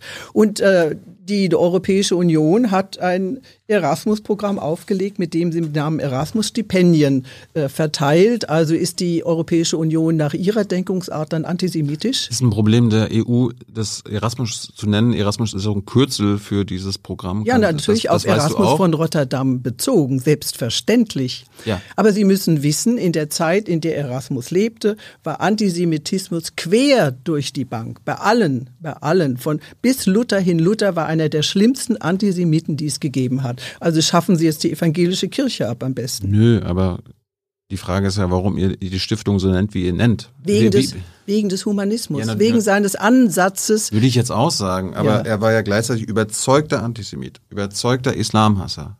Der AfD kann man auch als antisemitisch, als rassistisch, als rechtsextrem und Islamhasser bezeichnen. Nein, kann man nicht. Passt es doch. Kann man nicht. Wir haben ja Juden in der AfD. Bei uns in der Stiftung im Kuratorium ist der Vorsitzende der Juden in der AfD. Weil man Juden in der Partei hat, heißt das, dass man nicht antisemitisch sein kann? Glauben Sie, Juden sind Antisemiten, ja? Das, das war jetzt nicht die Frage. Ja, das muss doch wohl so sein. Weil Juden in der AfD sind, kann die Partei nicht antisemitisch sein. Ja, sie ist nicht Nach antisemitisch. der Logik, äh, wenn Muslime in der AfD sind, kann die äh, AfD dann also auch nicht islamfeindlich sein. Was sie ist. Die Juden in der AfD sind Juden und äh, der vorangegangene Vorsitzende war sogar mal Mitglied im Zentralrat der Juden in Deutschlands. Das heißt, sie sind engagierte Juden und wissen, dass sie in der AfD besser aufgehoben werden, sind, äh, weil sie dem muslimischen Antisemitismus natürlich äh, glauben, dass sie in der AfD besser davor geschützt sind, weil der Antisem äh, muslimische Antisemitismus, äh, der ist wirklich beunruhigend und heute kann ein Jude mit Kippa sich in, in Berlin nicht mehr in jeden Stadtteil bewegen, ohne Gefahr zu laufen, dass er dann gewalttätig angegriffen wird. Wenn du jetzt weißt, dass der Erasmus äh, ein Antisemit und Islamhasser war, du überzeugt bist, dass die AfD ja sowas nicht ist, solltest du nicht dafür sein, eure Stiftung umzubenennen. Nein, überhaupt nicht. Ich meine, ich bin ja auch evangelischer Christ, obwohl Luther ein Antisemit gewesen ist. Deshalb ist es heute nicht mehr das Denken. Da hat sich ja viel gewandelt. Der Antisemitismus der vorigen Jahrhunderte, der quer durch die Gesellschaft ging, ähm, der war Heute ist der nicht mehr akzeptabel und ich gehöre ja zu denen, die sehr früh und äh, mein Mann, der hat sich sehr engagiert für einen jüdischen Komponisten eingesetzt, hat die, dessen Werke uraufgeführt, der im Dritten Reich äh, seinen Job verloren hat, der sich im Ersten Weltkrieg freiwillig für Deutschland gemeldet hat. Im Zweiten Weltkrieg musste er sich in den Niederlanden verstecken und äh, den hat er dazu bewogen, dass er doch doch wieder nach Deutschland am Ende zurückkehrt. Das heißt, mit dem Thema habe ich mich sehr früh, sehr intensiv beschäftigt, auch in der Familie. Und vor dem Hintergrund, also ne, jetzt äh, Erasmus von Rotterdam mit Antisemitismus als Argument, den Namen nicht zu nehmen, in Verbindung zu bringen, dann aber Luther draußen zu lassen und alle anderen in der Zeit, die auch Antisemiten waren. Ja, vielleicht sollte man generell keine Stiftung nach einem Antisemiten benennen. Ja, dann muss die evangelische Kirche sich von Luther trennen, wenn sie das so wollen.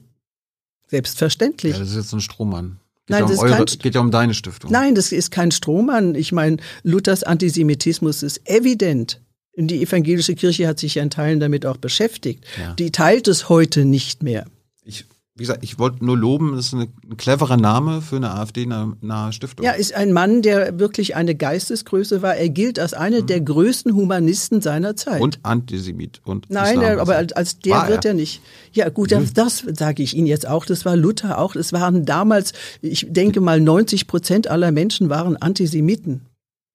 Was, äh, wir reden jetzt hier, du bist ja auch hier, weil es um deine Stiftung geht. Die Stiftung soll ja bald Steuergeld bekommen. Warum eigentlich? Ja, wie alle anderen Stiftungen auch. Ganz Mhm. einfach. Gleichberechtigung. Aber jetzt ist ja eine AfD-nahe Stiftung nicht dasselbe wie eine CDU-nahe Stiftung. Natürlich ist es dasselbe. Stiftung. Warum?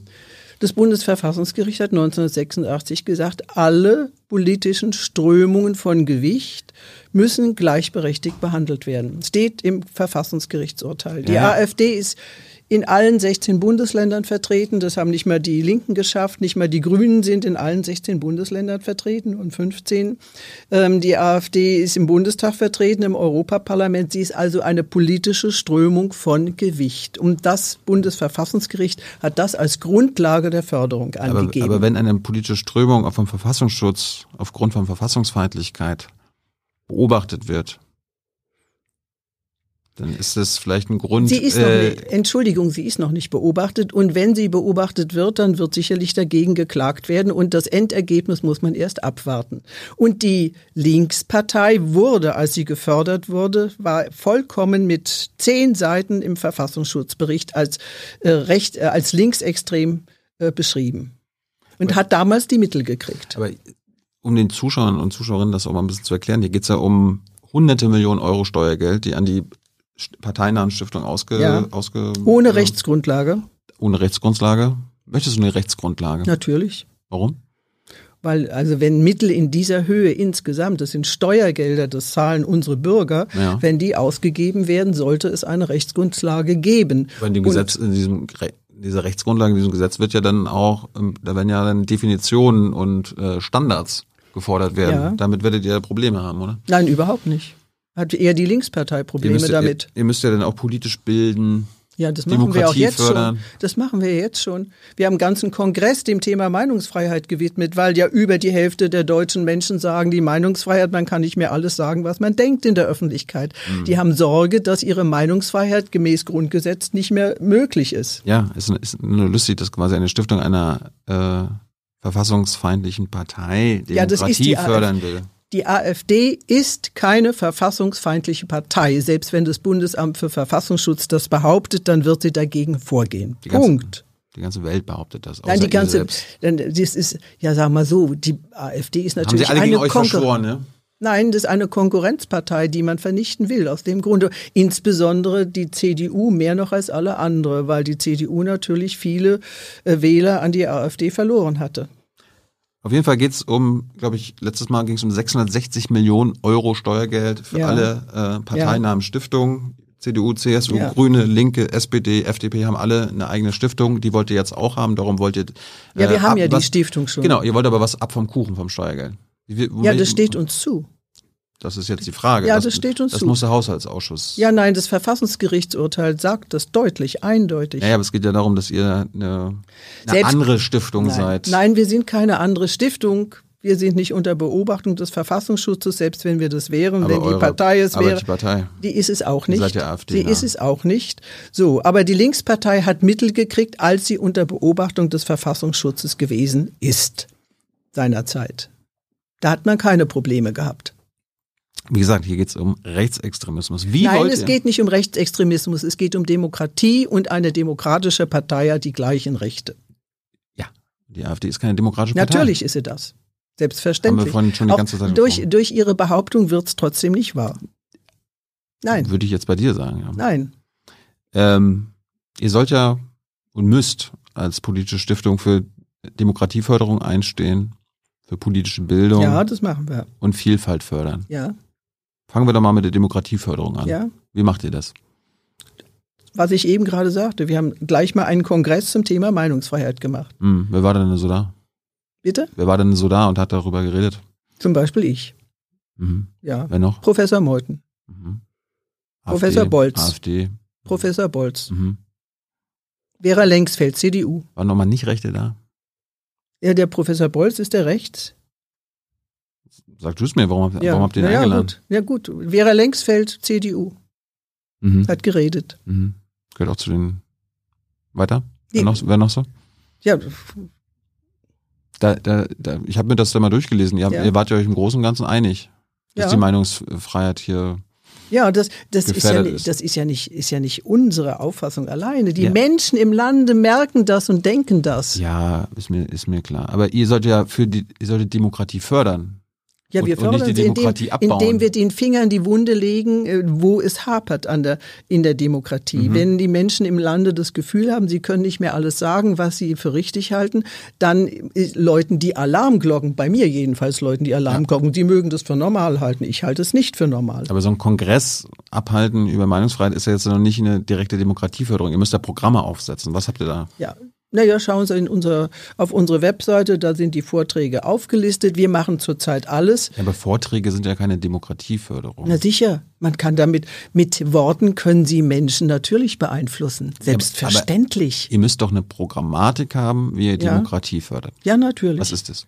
Das sind äh, die Grundlagen unserer Verfassung, die Rechtsstaatlichkeit, das steht alles bei uns in der Sa Die Satzung ist offen, die können Sie Das sind nachlesen. Selbstverständlichkeiten. Nein, das ja, die Ich will, ja, ich will ja wissen, was ihr vom Programm habt, wenn ihr Demokratie Ja. fördern müsst. Oder wie, wie ihr politisch bildet. Ja, wir, wir werden alle Themenbereiche, die es im Lande gibt, die erforderlich sind, nehmen wir auf. Da gehört Geschichte dazu, da gehört aktuelle Politik dazu, da gehört das dazu, was Rechtsstaatlichkeit anbelangt und ähm, natürlich gehört dazu, dass man also auch Kontakt hat mit äh, Menschen anderer Länder. Das alles macht Demokratie aus und äh, Kulturförderung, das steht bei uns auch drin. Wie viel Geld geht's euch denn? Also wie viel steht dir denn eurer Meinung nach dieses Jahr zu?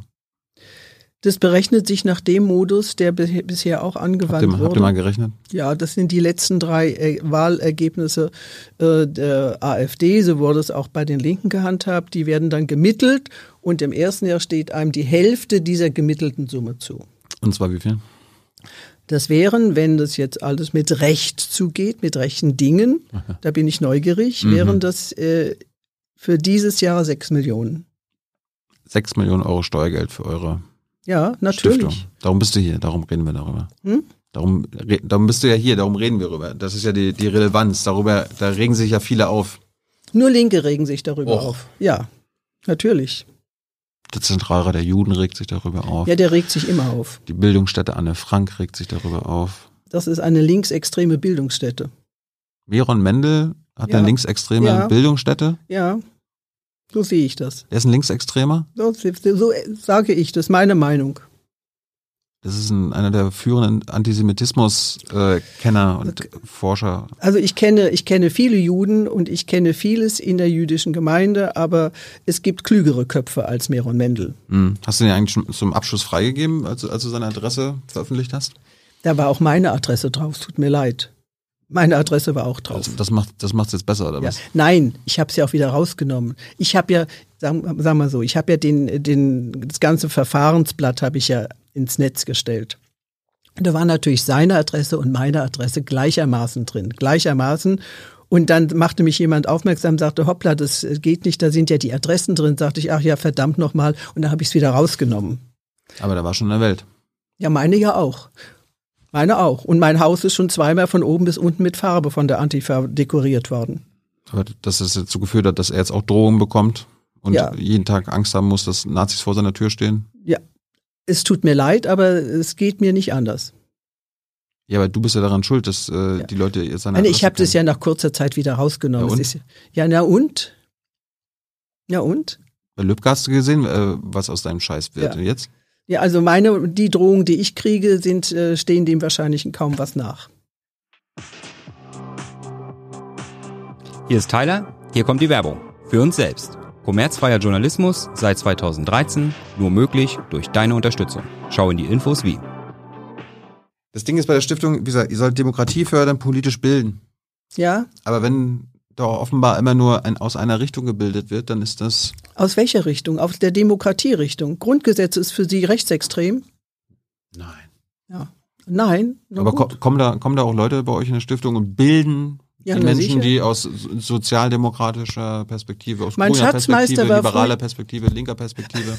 mein Schatzmeister in der Stiftung, im Stiftungsvorstand war früher in dieser Funktion bei der Friedrich-Ebert-Stiftung, war Sozialdemokrat. Mein Stellvertreter war für die FAZ Leiter der Fazit-Stiftung der mhm. Gesellschaft und Wirtschaftsredakteur. Die anderen waren CDU-Mitglied. Welche Themen äh, schweben dir denn vor bei der politischen Bildung? Alles. Durch die Erasmus-Stiftung? Alles. Alles. Alles, was Politik ausmacht. Was sind, Kein was sind, Tabu. Was sind denn die aktuellen Themen bei euch? Wo ihr die Leute politisch bilden müsst? Ja. Natürlich gehört der Euro dazu, da, da, gehört die Wirtschaftsentwicklung dazu, da gehört dazu die Rechtsstaatlichkeit, dazu gehört die Rechtspflege, dazu gehört alles, was diesen Staaten, was uns auch ausmacht, was die Menschen brauchen und was die Menschen wollen. Da gehört alles dazu. Hm, auch dieses und auch die Kultur gehört. Es gehört auch unsere eigene Geschichte dazu, selbstverständlich. Hm. Da gehört äh, der Nationalsozialismus, die Weimarer Republik und weiter davor, da ganz genau alles dazu. Hm. Ihr bringt ja auch ein Magazin raus, ne? Faktum. Ja, hin und wieder. Ja, das aktuelle Magazin sieht so aus. Ja, richtig. Erklär uns das mal. 1871 bis 2021 steht ja. auf dem Cover. 150. Gründungstag des Deutschen Reiches. Ja, das war zum 100. Gründungstag gab es dann noch große Festveranstaltungen der Bundesregierung. Ich wusste nicht, dass äh, wir immer noch das Deutsche Reich sind. Ja, das sind wir nach wie vor. Was war denn das welchen es gibt eine, das ist das eindeutige Rechts, äh, Rechtsauffassung, dass wir äh, in Kontinuität zur Gründung des Deutschen Reiches leben. Das ist so. Eindeutige Rechtsauffassung. Ja, rein rechtlich und politisch. Ja, das ist äh, tatsächlich 1871 so. wurde das, das äh, Wurden Kaiserreich. wir gegründet, das ja. Kaiserreich. Ja, das war damals noch Kaiserreich. Dann wurde, dann wurde, wurde der Kaiser abgeschafft. ja, inzwischen sind wir Demokratie. Da hatten wir Weimarer Republik, das Ja. war dann das Zweite Reich. Ja, die so Nazis hatten das Dritte Ja, Reich. ja, so und wir leben es. jetzt im Vierten Reich. Nein, das ist kein, kein eigenes Reich, sondern das ist eine Kontinuität. Das ist eine Kontinuität. Ja. Ja. Nach, nach der Logik sind wir immer noch ein Reich. Nein, das, äh, dann fragen Sie mal Historiker und Rechtswissenschaftler. Und das hat, äh, die Bundesregierung hat es immer interessiert in den vergangenen Jahren und zum 100. Geburtstag wurden Sondermünzen aufgelegt, da wurden Sonder, äh, Sondereditionen herausgegeben. Also vor dem Hintergrund, es gehört zu uns, äh, sonst gäbe es uns als Deutschland so gar nicht. Ja, aber wenn ihr sagt, wir haben jetzt, wir feiern 150 Jahre Gründung des Deutschen Reiches Ja. und wir haben seit 1949 die BRD, dann ist doch nach der Nein. Logik, sind wir doch im Vierten Reich. Nein, wir sind nicht im Vierten Reich, wir sind, äh, Wir sind immer noch das Erste? wir sind, wir immer sind, noch das Dritte? Ja, natürlich. Immer noch das Dritte. Ja, wir sind in, in einer Kontinuität dazu. Das ist die Rechtsauffassung in Deutschland. Das Dritte Reich ist gar nicht vorbei. Nein, das, Entschuldigung. Ähm, das ist einfach so. Das müssen Sie schon akzeptieren. Ja, ich- ich ich- kann es nicht ändern. Ich meine, es ist auch spannend, sich das alles mal durchzulesen hier. Seite 31 könnt ihr alles online übrigens nachgucken. Falls ihr auch Fragen an Erika Ja, es habt. gibt online. Falls ihr Fragen an Erika habt, gebt sie Hans, äh, der kommt dann auch gleich. Aber wenn ihr hier auf Seite 31 steht ja auch interessanterweise, ich lese mal vor, insofern haben die sogenannten Reichsbürger vom Ausgangspunkt her Recht. Ihr Wahn besteht aber darin, dass sie ein fortbestehendes Reich als Parallelstruktur zur Bundesrepublik vorstellen. Die Bundesrepublik selbst ist jedoch das Reich. Sie heißt nur anders und hat eine andere Verfassung. Ja. Also damit wird ja den Reichsbürgern widersprochen. Ja, die behaupten ja, wir haben eine, es gibt Ja. eine GmbH und so weiter. Da wird den Reichsbürgern widersprochen, weil da deutlich wird, dass es die Kontinuität ist. Ja. Ihr seid halt andere Reichsbürger. Nein, keine Die Reichsbürger. die- die- die Nein, nicht Reichsbürger- wir. Entsch- Entschuldigen Sie bitte schön. Alle Bundesregierungen, bis auf die letzte, die haben das ja fast ignoriert, haben das gewürdigt, die Gründung des Deutschen Reiches. Alle. Ich glaube, heutzutage würde kein, keine andere Partei oder irgendeine andere Stiftung nochmal vom Deutschen Reich reden, in dem wir heute immer noch leben. Wir leben immer noch im Deutschen Reich. Ja? Ja, nein, wir haben einen anderen Namen, aber wir sind in Rechtsfolge dieser Gründung. Das, das macht uns aus, sonst gäbe es Deutschland ja nicht. ja, aber na- nach der Logik sind wir ja immer noch ein deutsches Reich. Weil zu der Zeit wurden halt Einzelteile zusammengefügt. Das waren ja lauter kleine Königreiche, kleine Einzelteile, äh, die zusammengefügt wurden zu einem Ganzen. Und dieses Ganze sind wir heute. Ja, aber wenn du heiratest und einen anderen Namen hast, dann bist du immer noch dieselbe Frau. Ja, So, und jetzt hast du ja gesagt, wir haben einfach nur einen anderen Namen. ja, wir sind immer noch Aber wir sind immer noch das Reich. Ja, wir sind immer noch die, man kann ja schon fast territorial das nachweisen. Außerdem, was dann abgegrenzt wurde nach dem Ersten, nach dem Zweiten Weltkrieg, ist, äh, ohne diese Gründung gäbe es Deutschland so nicht. Dann wäre es wahrscheinlich noch lauter kleine Teile, Königreich Württemberg oder Bayern und so weiter. Das wäre kein gemeinsamer Staat. Wir sind ein gemeinsames Staatswesen seit dieser Gründung. Und immer noch ein Reich. Immer noch das Deutsche Reich. So heißen un- wir heute. wir unter heißen, anderem Namen. Ja, wir haben einen anderen Namen. So ist es. Aber viertes Reich sind wir ja. nicht. Und wir haben natürlich auch eine andere Verfassung inzwischen. Ja. innerhalb eines äh, Territoriums, eines gemeinsamen Territoriums, wo sich die Menschen zusammengeschlossen haben, äh, entwickelt sich ja über die Jahrhunderte und über die Jahrzehnte entwickelt sich ja auch immer etwas, was, äh, was die Grundlagen anbelangt. Ist auf jeden Fall ein ganz schön komisches Zeug, was hier drin steht. Ja, wenn man von Geschichte nichts versteht, ist ein komisches Zeug. Ja, ich meine, ich habe ich hab ein bisschen mal über Rechtsextremisten gelernt.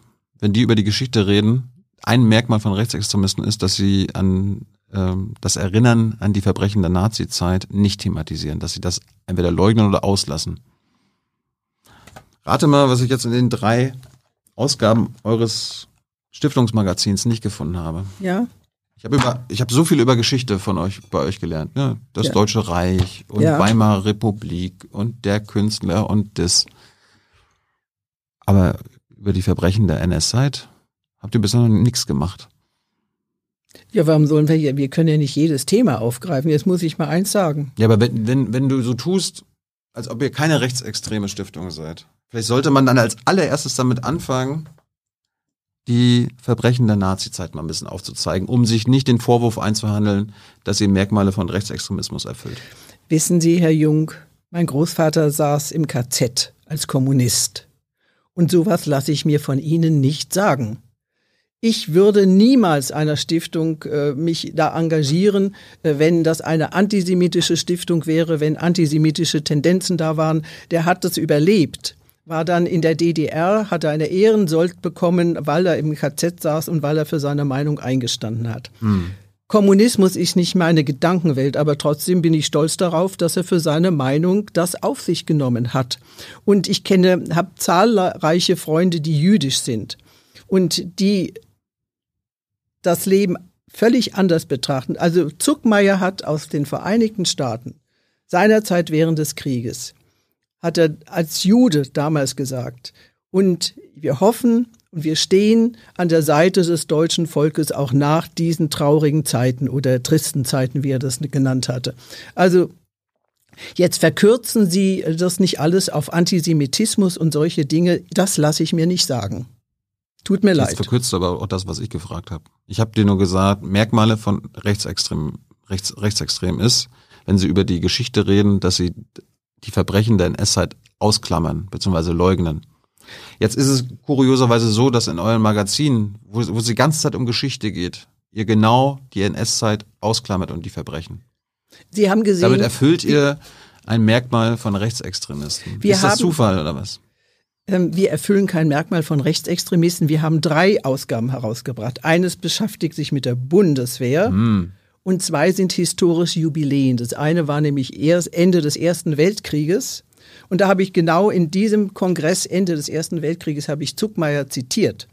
Und da haben sich im Ersten Weltkrieg, was ich auch bemerkenswert finde, ja, äh, die jüdischen Mitbürger in Deutschland massenhaft freiwillig zum Kriegsdienst gemeldet. So wie auch unser Freund, der Komponist, der äh, sich freiwillig meldete, um für Deutschland den Krieg zu ziehen und dann russischer Kriegsgefangenschaft landete und später im KZ äh, landete. Ich sage Ihnen, und also zwei Jubiläumsthemen, einmal Bundeswehr. Wir können nicht alle Themen auf einmal aufarbeiten. Und könntet, ihr, ist, könntet ihr in der vierten Ausgabe machen. Wie wäre es damit? Ja. Ja, entschuldigen Sie bitte, das ist jetzt nicht mein Anliegen, über eine vierte Ausgabe nachzudenken. Dazu brauche ich erstmal wieder das Geld, weil es immer teuer ist. Äh, aber ja, spart ähm, euch das. Wir, wir nehmen alle Dinge in Blick, davon können Sie ausgehen. Mhm. Und wir hatten, der, unser letzter Vortrag, der beschäftigte sich mit Antisemitismus. Das hat der Juri Abramowitsch vorgetragen, Vorsitzender der Juden in der AfD. Ja. Das war unser vorletztes, glaube ich, Webseminar. Genau, das sind ja die bösen Muslime schuld am Antisemitismus. Der Antisemitismus hat durch muslimische Zuwanderung drastisch hm. zugenommen. Da spielt, drastisch. Da spielt ihr denn beide aus? Ja. Hm? Da spielt ihr denn beide aus, dass es so unsicher ist Nein. für Juden und Jüdinnen in Deutschland, dass die am besten nach Israel gehen sollten. Damit werdet ihr die Juden los. Und die Muslime sind daran schuld, dass also die Juden Sie, unsicher Also Herr Jungs, Sie sind unverschämt. Damit werdet ihr die Juden los. Das ist eine bodenlose Unverschämtheit, sage ich Ihnen. Du musst mal hören, was da auf deinem Kongress da abgeht. Was da, was da deine auch teilweise Mitglieder deines Kuratoriums und so weiter darüber sagen. Aber ganz kurz nochmal zurück zur politischen Bildung. Ihr macht ja auch Videos, ihr habt ja auch einen YouTube-Kanal. YouTube da bildet ihr un unter anderem äh, die Menschen mit Erklärvideos gegen das Impfen. Ja ist das Teil von politischer Bildung. Ihr behauptet zum Beispiel da, es gibt keinerlei Zusammenhang zwischen Impfquote und Virusverbreitung. Das ist falsch. Das ist wissenschaftlicher Unsinn, was ihr da in eurem Video verbreitet. Das ist keine politische Bildung, das ist Unbildung. Wie könnt ihr so einen Scheiß machen? Entschuldigen Sie bitte, ich bin dreifach geimpft. Bin dreifach geimpft. Ich bin, bin kein Impfgegner und trotzdem bin ich dafür, dass die Menschen selbst entscheiden, ob sie sich impfen lassen oder nicht. Ja, das ist ja was ganz Deren anderes. Gutes Recht. Aber ihr verbreitet Lügen über das Impfen. Nein, überhaupt nicht. Das ist Bullshit, was ihr da verbreitet. Nein. Kann sich jeder angucken. Das, was Sie sagen, ist Bullshit. Entschuldigen Sie bitte, Herr Jung. Das Video, was du übers Impfen, was ihr da übers Impfen rausgebracht habt, ja. ist voller Unwahrheiten Ja, welches Video übers Impfen? Es gibt nur ein Video bei euch auf der, auf der YouTube-Seite. Das ist das letzte Video. Impfpflicht, Impfen. Und das alles Quatsch ist. Das ist keine politische Bildung, was ihr da macht. Also, das sind AfD-Positionen verbreiten. Nein, Impfpflicht, äh, sagen wir so, Impf, eine Impfpflicht, bin ich, da bin ich konkret massiv dagegen. Man kann nicht auf der einen Seite sagen, ähm, wir bringen Kinder um, mein Bauch gehört mir und man darf abtreiben bis zum neunten Monat, ähm, weil die Frau sagt, äh, es ist mein Bauch. Und auf der anderen Seite muss Land, man jemanden. In welchem Land? In, in, in, in Deutschland? Doch, die Forderung gibt's bis zum neunten Monat Abtreibung. So, dann sagen die, es ist mein Bauch, es ist meine Entscheidung, aber da werden Leben vernichtet. Und auf der anderen Seite sagt man, aber Menschen sollen verpflichtet werden, sich impfen zu lassen, obwohl sie Angst haben vor der Impfung zum Teil auch berechtigt. Es gibt Wissenschaftler, es gibt Wissenschaftler, die also wirklich massiv auch davor warnen. Ich muss Ihnen sagen, nach meiner zweiten Impfung Irriger. ging es mir wirklich dreckig. Mir auch. Irriger, Wochen, es ging- monatelang. Es ging aber in eurem Video nicht um Impfpflicht, sondern dass Impfen an sich bescheuert ist. Nein, so ist es ja nicht. Das, was Sie behaupten, stimmt auch nicht. Guck dir mal das Video an. Nein, so ist es nicht. Tut mir leid. Mach dir dann auch mal ein Video über, warum Impfen sinnvoll ist. Ja, warum soll ich das machen? Das muss jeder Weil für es sich politische Bildung ist Nein, en- entschuldigen Sie, das ist eher medizinische Bildung jetzt. Äh, Die Bund, äh, die einzelnen ARD und ZDF-Sender machen ja schon ausreichend Werbung, sich impfen zu lassen und äh, da kommt ja Du hast, dir überwiegend das, nur du, hast, ein. du hast dich das selbst impfen lassen. Warum, warum sagst du denn nicht hier als Stiftungsvorsitzende, sollten alle machen? Nein, das soll jeder machen, wie er es für richtig hält. Das ist die Freiheit der Menschen. Es, man hat ja auch mal gesagt, man will nie mehr, dass die körperliche Unversehrtheit der Menschen wie im Dritten Reich manipuliert wird. Die Nazis haben das gemacht. Die haben äh, medizinische Experimente an Menschen zugelassen. Die Nazis haben die Menschen verpflichtet zu Dingen. Wir leben in einer Demokratie und da muss jeder Mensch über seinen eigenen Körper entscheiden dürfen. Und keine Corona-Diktatur? Corona-Diktatur ist eine Vokabel, die ich nicht teile. Weil? Ja. Warum? Nein, aber ich sag, das, was die Bundesregierung in Sachen Corona an unplausiblen, unplausiblen Maßnahmen äh, verbreitet hat und äh, drei Tage später, drei Wochen später, sechs Wochen später das Gegenteil vom Gegenteil vom Gegenteil behauptet hat, sage ich, das ist schon so abenteuerlich, dass es an Dilettantismus fast nicht zu übertreffen ist. Zuerst hieß es, Masken sind schädlich, Ja. weil man keine hatte. Dann Masken helfen nicht. Hast du von Anfang an gewusst, was, was richtig und falsch ist in der Pandemie? Also vieles konnte man vorher wissen. Ja? Ja. Wo hast du das gewusst? Also das Masken nützen, das wusste ich. Mein Bruder war Anästhesist im Krankenhaus. Mhm. Da haben die schon immer Masken getragen. Äh, Also weiß man, dass, dass das nützt. Mhm. Und wenn man dann sagt, Masken ist schädlich oder ihr dürft, es reicht schon einfach ein Schal um den Kopf zu binden, äh, dann weiß man, dass das grottenverkehrt ist. Von Anfang an. Das war verkehrt. Man, und die haben es gewusst.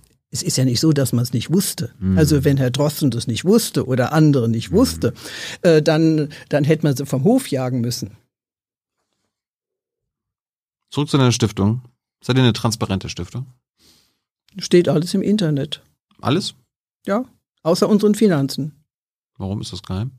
Ja, weil gemeinnützige Vereine äh, ihre finanziellen Dinge nicht veröffentlichen müssen. Mhm. Wenn alles im Internet steht, warum finde ich dann nicht eure Kuratoriumsmitglieder? Weil unsere Kuratoriumsmitglieder darum gebeten haben. Ja, du hast gesagt, ihr seid transparent und dann steht alles im online. Ja. Ja, gut, Kuratorium, aber- der Stiftungsrat. Ja. Ohne den könnt ihr ja die Stiftung nicht machen. Und das Kuratorium hat ja nur beratende Funktionen. Ja, aber ja. braucht, Hat ja keine. braucht ihr trotzdem. Nein, die hat aber keine Beschlussfunktion. Nichts. Hat braucht, ihr, ke- braucht ihr trotzdem, ne? Nein, wir brauchen sie nicht. Wir brauchen kein Kuratorium. Aber es gibt eins. Es gibt eins. Ja. Warum, warum sind da die Mitglieder nicht offen zugänglich? Weil es auf Wunsch der Mitglieder so nicht gehandhabt wird. Sag, sag uns Weil mal. die Menschen natürlich bedroht werden, sie werden stigmatisiert und vor dem Hintergrund sage ich, äh, da ist mir das Wohl und die Gesundheit der Mitglieder wichtiger und deren Meinung ist mir wichtiger, als dass wir es in die Öffentlichkeit tragen. Es gibt aber trotzdem Leute, wo bekannt ist, dass sie dabei sind. Karl, Ja, weil wir hatten es ja eine Phase, hatten ja. wir es ja öffentlich. fangen wir mal mit Karl Albrecht Schachtschneider an. Warum sitzt er da? Er ist ein guter Jurist. Hm. Auch Sachverständiger für die NPD im Sachsen, Sächsischen Landtag gewesen. Er ist ein guter, sagen wir so, äh, ich meine, Otto Schily hat die RAF-Leute verteidigt als Rechtsanwalt. Ja und? Ja und? Sag mal. Juristen, Ihr habt einen NPDler Den- da. Juristen, äh, RAF und NPD, also ich kenne da, also schon gravierenden Unterschied äh, kann ich so nicht Der ausmachen. Schachschneider gehört zum inneren Kreis von 1%, die nachweislich rechts, rechtsextrem Ja. sind, Neonazis. Ja, das kenne ich nicht. Musst du ihn mal fragen. Ja, ja, ja. Was, hat der, was hat der bei euch zu suchen? Schachtschneider ist trotzdem ein anerkannter Jurist. Mhm. Was hat Karl-Heinz Weißmann da zu suchen? Karl-Heinz Weißmann ist ein exzellenter, ein exzellenter ähm, Intellektueller und Mhm. äh, Historiker. Mhm. Wird auch als rechtsextrem bezeichnet. Er ist Co- Also, er ist Co-Gründer. Also wissen Sie was, Herr Jungs? Sie Lass mich- schmeißen Erika, sich. Erika, lass mich mal ausreden. Er ist Co-Gründer des Instituts für Staatspolitik. Ja, und hat sich davon getrennt, weil er die Entwicklung nicht mehr mitmachen wollte. ja.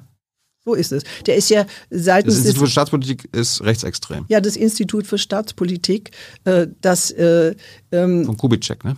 das ist Kubitschek. Die sind ja verfeindet mit Weißmann. Weißmann hat sich von denen wirklich getrennt, weil er sagte, diesen Weg geht er nicht mit. Ganz einfach. Das macht doch deutlich, wo er steht. Wo, wo stehst du da in Sachen Kubitschek? Habe ich nichts mit im Sinne. Naja, dein, dein Buch wird bei seinem Verlag Antaios ja herausgegeben, Ja, die, gekauft. der, der Antaios Verlag äh, ver, vertreibt viele Bücher von vielen äh, ganz normalen Autoren. Ja, aber wenn Kubitschek, Das kann ich auch nicht verhindern. das ist ein Nationalsozialist, Erika. Ja, das ist ein Rechtsextremer. Ja, und du und? bist äh, mit deinem Buch in seinem Verlag. Ja, aber nicht, das habe nicht, in- hab nicht ich in der Hand, das hat der Verlag in der Hand, nicht ich. Du, kann, du kannst, glaube ich, mitbestimmen, Nein, das in- kann man wo nicht. man deine Bücher Ja, kaufen kann ja, und wo nicht. Nein. Also außerdem, wenn deine Bücher bei in, insofern so- klären Sie mich jetzt auf, wo mein Buch vertrieben wird, wobei ich glaube, die Auflage längst vergriffen ist. Ist doch egal. Ich kann, Ja. ich kann ein Buch bei Kubitschek kaufen Ja. und damit euch Ah, da beiden dann können, was Gutes tun. ja, aber da können Sie ganz viele andere Bücher kaufen von ganz normalen Demokraten wie mir. ja, das ist ja. Ja. die Frage. Ja, das ist nicht die Frage, das ist so. Also den, den Schachtschneider, da findest du es nicht schlimm, dass er bei euch ist, der Karl-Heinz Weißmann. Das ist ein glänzender, ein glänzender Historiker, ein glänzender Demokrat, der mit beiden Füßen auf dem Boden des Grundgesetzes steht, aber wirklich fester als Sie wahrscheinlich. Ja, rechtsextrem. Ja. Ähm, Also für, ich muss Ihnen mal sagen, alle, jeder, der nicht links ist, ist bei Ihnen rechtsextrem, habe ich das Gefühl. das sind alles offiziell, das ist, das ist nicht meine Meinung, das Verfassungsschutz. Nein. Institut für Staatspolitik. ja, da hat der, hat der Weißmann ja nichts mehr mit zu tun. Von denen Er hat hat er, den sich, Scheiß gegründet, nein, aber er hat sich von ihnen im Krach getrennt. So. weil es Machtkampf gab, aber nicht aus ideologischen Nein, nicht Gründen, das aus weißt Machtkampf. Aus ideologischen Gründen hat er sich von denen getrennt. Ganz Mhm. einfach. Warum ist Marc Jongen bei euch? Ähm, Der ist, er ist. Philosoph und er ist ein kluger Kopf. Und äh, AfD-Chefideologe. ja, er ist ein kluger Kopf. Mhm.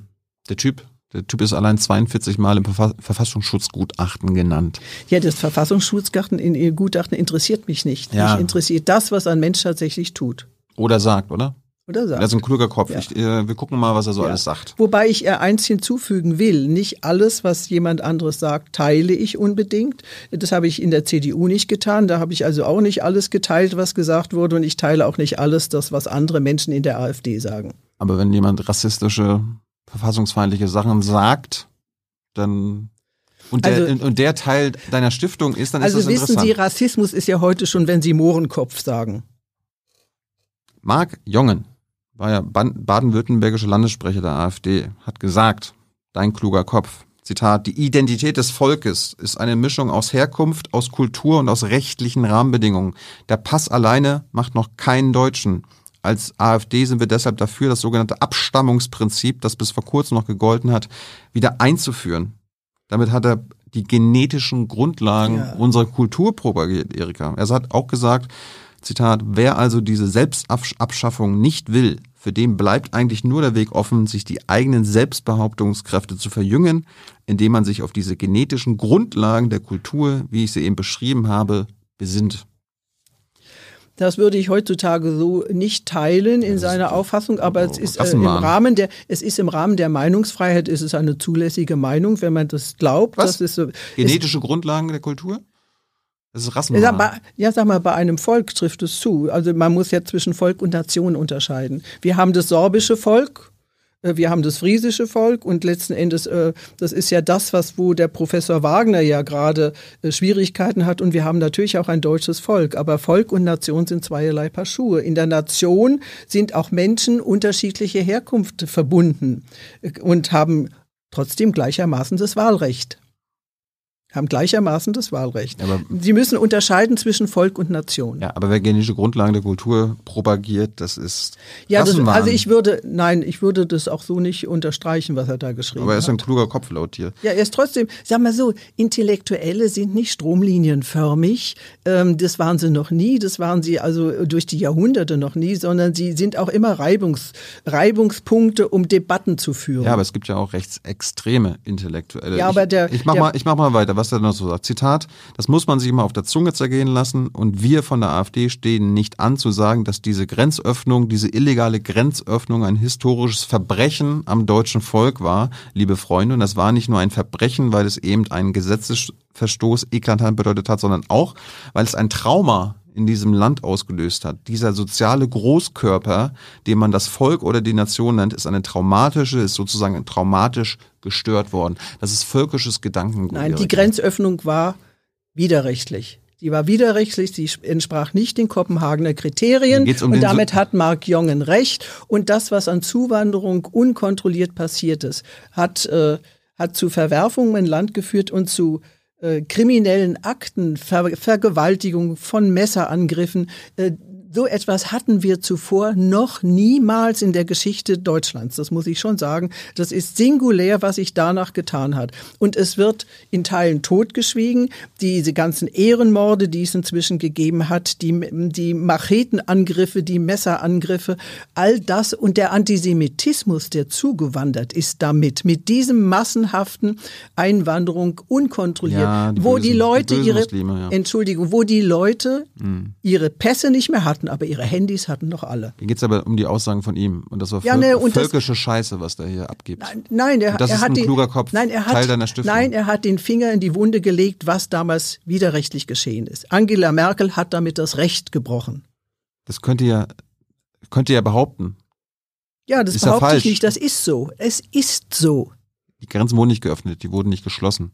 Das ist ja. Er hat vom sozialen Großkörper geredet.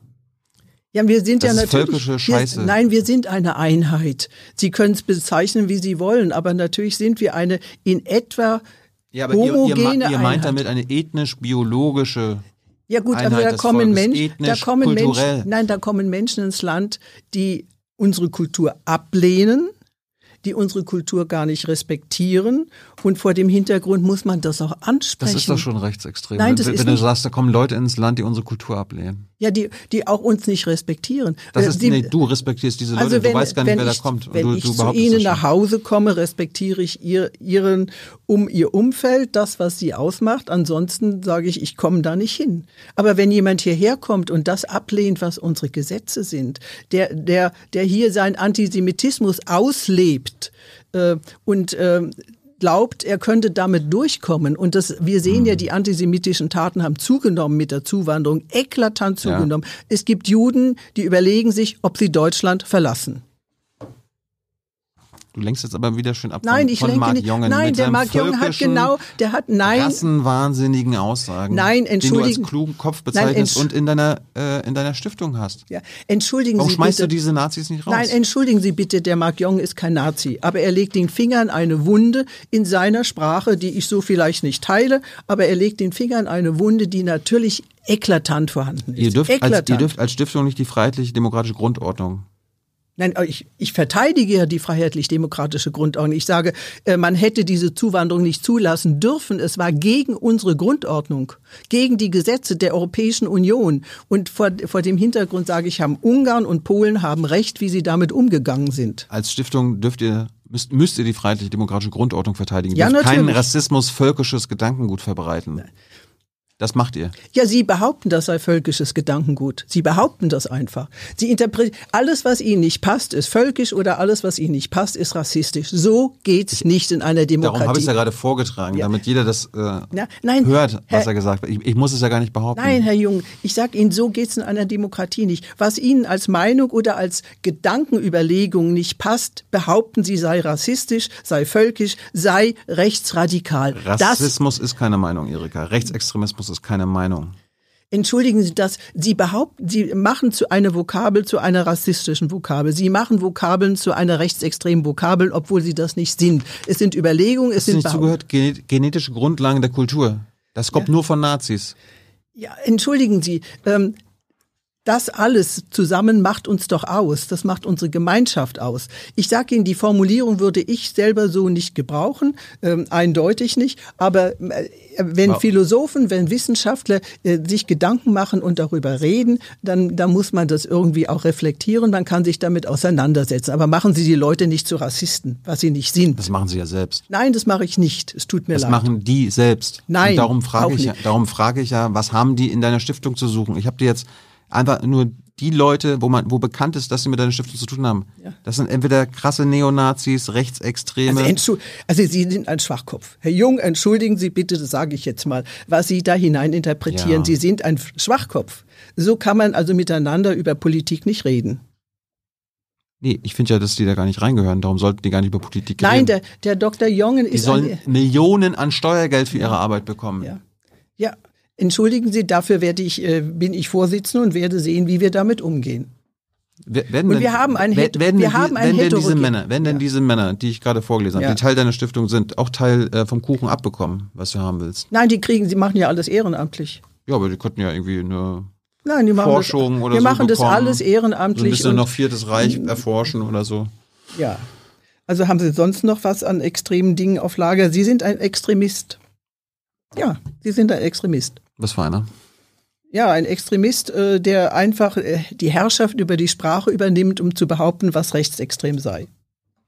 Ich glaube, das ist in unserem Land ganz gut dokumentiert, was das ist. Nein, das ist nicht dokumentiert, das sind Behauptungen. Da, da werden ganz normale Vokabeln, dann will man den Struwwelpeter umschreiben, weil man sagt, das ist, äh, das ist äh, rassistisch, äh, weil da ein armer Moor drin vorkommt, wobei der, der, der Gute ist da drin. Da will man ganze Bücher umschreiben, da will man Kinderbücher umschreiben, weil man sagt, das ist rassistisch. Das Ganze hat an Absurdität, ist es kaum noch zu übertreffen. Ich muss das schon sagen. Gut. Warum kommst du in die Sendung eines Extremisten? Weil ich mich gerne damit unterhalte und auch auseinandersetze. So. Du suchst die Nähe zu Extremisten also. Ja, so ist es. Haben wir ja aufgezeigt ja, muss, die letzten ja, nein, zwei muss, Stunden. Man muss ja den äh, auch die Kontroverse durchaus suchen oder auch aushalten. Das gehört dazu. In einer Demokratie gehört es dazu. Nur lasse ich nicht zu, dass einfach ganz äh, Meinungsverschiedenheiten, dass Meinungsunterschiede, äh, dass Vokabeln äh, einfach deklariert werden. Diese Vokabel ist rassistisch, diese Vokabel ist rassistisch. Ja, um Gottes Willen, da machen wir ein neues Wörterbuch. Das Wörterbuch, was ich nicht sagen darf, das gab es mal vielleicht im Dritten Reich, aber oder in der DDR, wo man auch nicht alles, ja alles sagen, sagen, was du willst. Du, du, musst damit leben, dass die andere sagen, dass das ja. Bullshit ist oder rassistisch ist. Ja, dann sage ich, das, was sie sagen, ist Bullshit. Gut. Ja, gut, sind wir uns einig. Erika, danke für deine Zeit. Ja, Schön, bitte. dass du hier warst. Und Hans kommt jetzt mit den Publikumsfragen. Aha.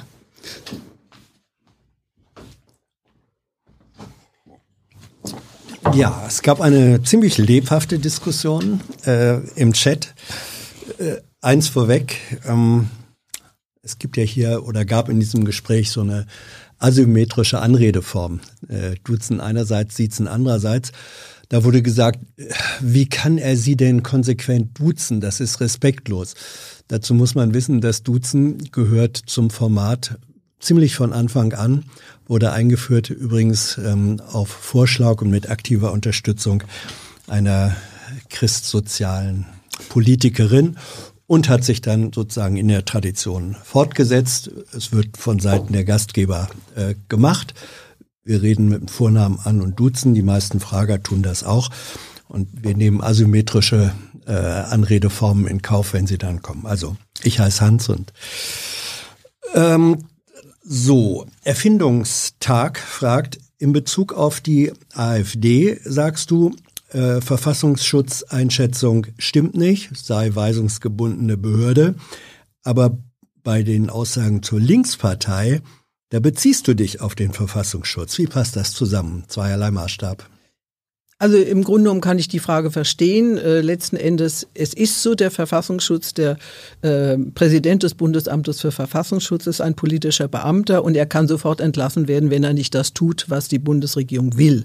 Und vor dem Hintergrund hat er natürlich recht, äh, dass, dass es natürlich gleichermaßen auf äh, Beurteilung der Linkspartei zutrifft, wie auch auf die Beurteilung der AfD, kann ich ihm nur recht geben. Ja, die Frage bezog sich ja darauf, dass du, äh, dass Erika Steinbach ja. einmal sagt, weil der Verfassungsschutz so ist, wie er ist, ist das Quatsch, was mhm. er über die AfD sagt. Ja. Aber da, wo es dir, interpretiere ich das so, in den Kram passt, weil es eine Aussage über die Linkspartei ist, da gilt auf einmal das Urteil ja. des Verfassungsschutzes. Nein, ich habe mich darauf, bez ja, darauf bezogen, was der Herr Jung auf der einen Seite von der AfD behauptete und dann habe ich gesagt, aber dann müssen wir gucken, was, was über die Linkspartei gesagt wird. Äh, das bezog sich auf seine Gewichtung. Mhm. Meine Beurteilung ist, das Bundesamt für Verfassungsschutz ist eine weisungsgebundene Behörde und im Grunde genommen keine unabhängige Einrichtung, so wie das die meisten Menschen glauben. Ich habe das ja auch mhm. lange geglaubt. Das, das, bedeutet dann in der Logik, nur damit ich es verstehe, wenn das, was der Verfassungsschutz über die AfD sagt, nicht stimmt, dann stimmt auch das, was er über die Linkspartei sagt, nicht. Dann kann man, genau das ist die Logik natürlich. Gut. Impossible Physics. Äh, hältst du den Nationalsozialismus tatsächlich für eine Form des Sozialismus oder trifft das, das kam auch so im Kontext, machst du da jetzt nicht das, was du eben nochmal Thilo vorgeworfen hast, nämlich Begriffe ähm, so zu verwenden, zu behaupten, wie es eigentlich der historischen Realität nicht entspräche. Der Nationalsozialismus war eine verbrecherische ähm, Regierungsform, das muss man sagen. Ja. Und äh, vor dem Hintergrund aber, sie war links geprägt. Sie war links geprägt. Das haben ja auch einzelne Nazis selber von sich behauptet. Sowohl Göring als auch Goebbels haben gesagt, wir sind Linke. Wir sind keine Rechten, wir sind Linke, haben Sie selber gesagt. Also Sie haben gesagt und der Nationalsozial oder die NSDAP hat sich Nationalsozialistische Deutsche Arbeiterpartei genannt. Man weiß historisch auch warum. Die politische Praxis und die Ideologie hatte aber die Linke als Hauptfeind, wie wir wissen, äh, wie auch du weißt. Wie kann also eine Partei, die sich die Linke zum Hauptfeind und zum Vernichtungsgegner gesetzt hat, das war Teil äh, der NSDAP-Ideologie, wie kannst du dann sagen, das war eine sozialistische Partei? Sie haben sich das? selber als solche verstanden. Sie haben ja auch diesen Teil in ihrer Programmatik, in dem Umsetzen wie Kraft durch Freude und so weiter, haben sie ja wirklich auch gelebt, indem sie sagten, wir wollen die Massen, die, die einfachen Leute oder die, die nicht so viel haben, äh, denen fühlen wir uns verbunden. Also es ist ja nicht so, dass es rein hypothetisch nur der Name ist, sondern es war ja die ganze Aktion. Sie haben den Teil Sozialismus, haben sie dann natürlich sehr geschickt mit dem National Nationalen kombiniert. Und das war wahrscheinlich auch das, was, was ihnen dann die, am Ende die Menschen zugetrieben hat. Aber, aber eine verbrecherische Partei war sie, aber sie war eine linksdominierte Partei. Das ist also von allem, was man weiß, sowohl über die Unterstützer ähm, und auch die Mitgliedschaft äh, der NSDAP und auch die Funktionäre, entspricht das weder der ja. politischen noch der soziologischen Realität.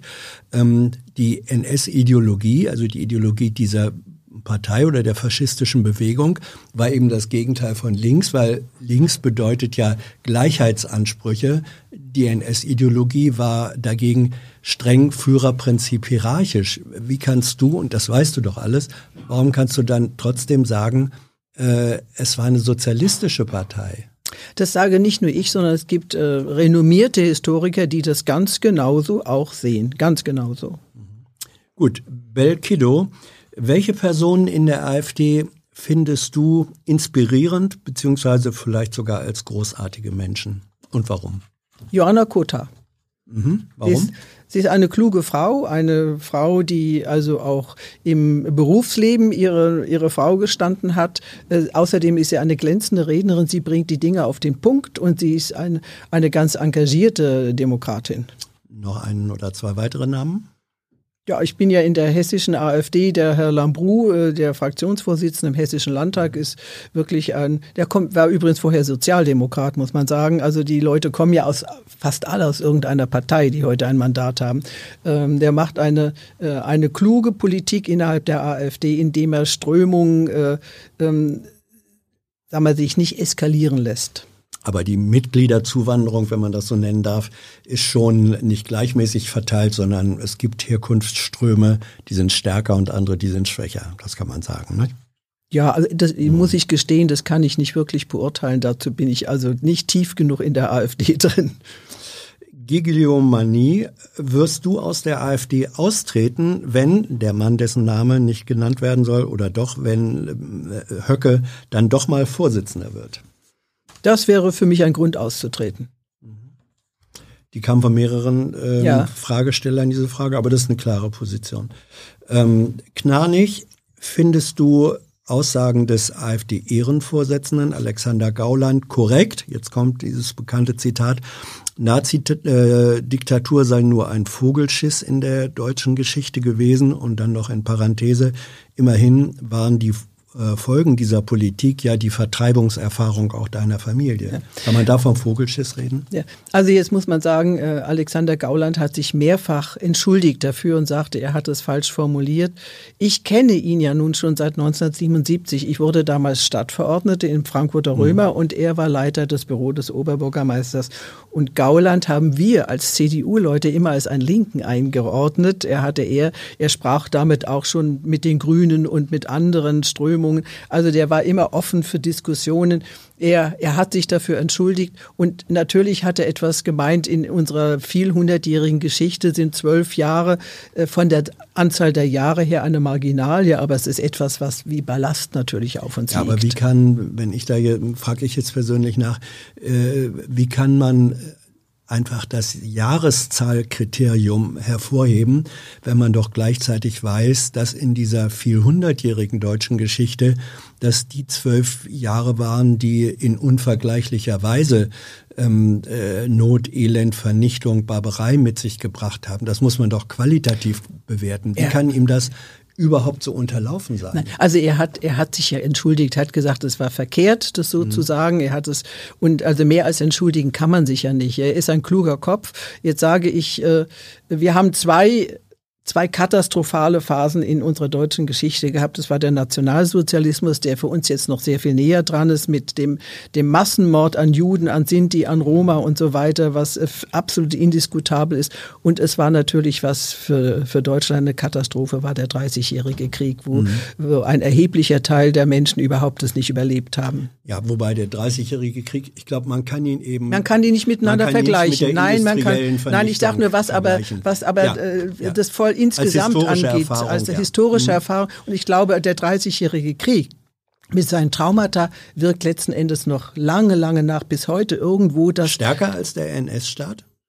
Das kann ich nicht sagen. Ich meine auf eine andere Art und Weise, dass wir äh, in, in dieser Gemengelage mit unseren vielen Nachbarn da sehr da ängstlich, vorsorglich umgehen, weil wir natürlich ein Land sind, was so viele Nachbarn hat wie kein anderes Land in Europa. Ja, und das, viele, und viele da, ja. der Nachbarn haben durchaus negative oder furchtbare Erfahrungen ja, mit diesem Deutschland. Ja, ja. Äh, Na, vor allen Dingen, vor allen Dingen jetzt im Zweiten Weltkrieg und ja, mit eben. dem Dritten Reich, mit dem Dritten Reich. Ja, ja, ja.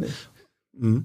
Ähm, Fritz Schuricht, wie stehst du heute zu deiner damaligen Haltung zur Anerkennung der Oder-Neiße-Grenze? Du hast sie damals abgelehnt. Also wir haben seinerzeit, wir waren ja über 20 ja. Abgeordnete und haben eine Protokollerklärung dazu abgegeben. Wir haben gesagt, wir wollen, ähm, dass gleichzeitig die Eigentumsfrage gelöst wird. Weil, wie gesagt, wenn wir, wenn ein, eine solche Regelung getroffen wird, muss das, was noch offen ist, und diese Eigentumsfrage ist bis heute offen. Mhm. Ähm, die Bundesregierung, jeder, der jetzt sagt, ich hatte ein Haus in Schlesien oder so, der kriegt die Antwort, die Eigentumsfrage ist offen, weil Deutschland sich ansonsten regresspflichtig machen würde, wenn sie die Eigentum. ist also eine komplexe juristische Situation. Aber wir haben gesagt, Aber wir wollen. Politisch wir wollen, dass es geregelt wird und wenn ja. es einfach nur symbolisch geregelt wird. Ja. Wir Aber haben immer gesagt, als BDV-Präsident habe ich immer gesagt, das ist völlig ausgeschlossen, äh, dass, dass man erwarten kann, dass jetzt all das zurückgegeben wird, was äh, widerrechtlich enteignet worden ist. Da gibt es auch keine Differenz. Es war widerrechtlich die Enteignung der deutschen Vertriebenen. Aber dass das jemals äh, mit Regress geregelt werden könnte, davon war ich immer überzeugt, dass es nicht möglich sein würde. Mhm. Äh, aber das wollten wir damit verknüpft haben, dass dazu eine Aussage gemacht wird. Und es kam nicht vor. Stimmst du der aus heutiger Sicht mindestens äh, der These zu, dass die Anerkennung der Oder-Neiße-Grenze ähm, ein wichtiges Fundament des europäischen Friedens ist, den wir realita eben dann doch haben? Dass an, an der Anerkennung der Oder-Neiße-Grenze gar kein Weg vorbeiführen würde. Das war nicht nur mir klar, das war auch den anderen, die mit unterschrieben mhm. haben, klar. Also letzten Endes haben wir äh, den Teil, dem Teil eigentlich nicht widersprochen, sondern uns fehlt ein anderer Teil. Mhm. Max Reichert, ähm, wie stehst du als Christin dazu, dass sich die beiden christlichen Studierendenwerke so explizit äh, von deiner Stiftung, also der, der Erasmus-Stiftung äh, distanzieren. Und wie erklärst du dir das? Die haben sich ja nie mit uns beschäftigt. Die kennen uns ja eigentlich gar nicht. Wirklich? Jetzt, ja, wirklich. Und jetzt muss ich mal sagen, was, äh, was die evangelische Kirche anbelangt. Ich bin ja vor Jahren aus der EKD ausgetreten, aus mhm. der evangelischen Kirche, weil ich sagte, sie ist eigentlich keine Organisation mehr, die Verkündigung betreibt, sondern ist eigentlich eine politische Partei. Das habe ich damals auch der Pröbstin geschrieben. Sagte, ich bin bereits in einer politischen Partei, damals CDU, und zahle Mitgliedsbeitrag. Ich zahle nicht noch Mitgliedsbeitrag in eine andere politische Partei namens namens äh, meiner Gemeinde der EKD. Hier wird, wurde auch von verschiedener Seite nochmal gefragt zu deiner eigenen Rolle als vertriebenen äh, Funktionärin im biografischen Kontext. Zum Beispiel fragt XX, ähm, warum bist du Vorsitzender des Bundes der Vertriebenen geworden? Deine Eltern kamen aus Hanau und aus Bremen. Du hast vorhin gesagt, Großvater, glaube ich, aus Schlesien. Ähm, und dein Vater war nur beruflich in Anführungszeichen, also mhm. als Soldat in Polen, ähm, hat man, kann man da wirklich in dem Sinne von vertrieben reden, wie das jemand tun kann, äh, dessen Familie in einer bestimmten Region tatsächlich, ich weiß nicht, über Generationen ja. ansässig war? Ja.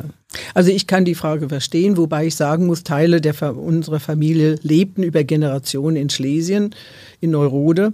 Ähm, dass, äh, dass wir das komplette Schicksal erlitten haben jetzt an Erfahrungen nach der Flucht. Ja. Bei uns war es ja eine Flucht.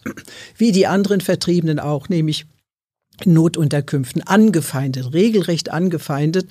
Das ist der eine Teil. Auf der anderen Seite ist es natürlich ein Stück Solidarität auch gewesen, dass ich sage, ich stehe an der Seite der Menschen, der Deutschen, die das erlebt haben, ohne jetzt mehr oder weniger schuld gewesen zu sein.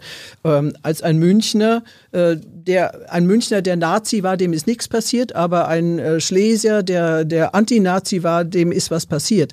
Ähm, also das ist ein Stück Solidarität mit denen, die das erlebt haben. Aber es mhm. kann auch jeder, der kein Vertriebener ist, kann auch Mitglied im Bund der Vertriebenen werden, in Solidarität. Ähm, Solidarität wird von Baskerville auch als Stichwort genannt.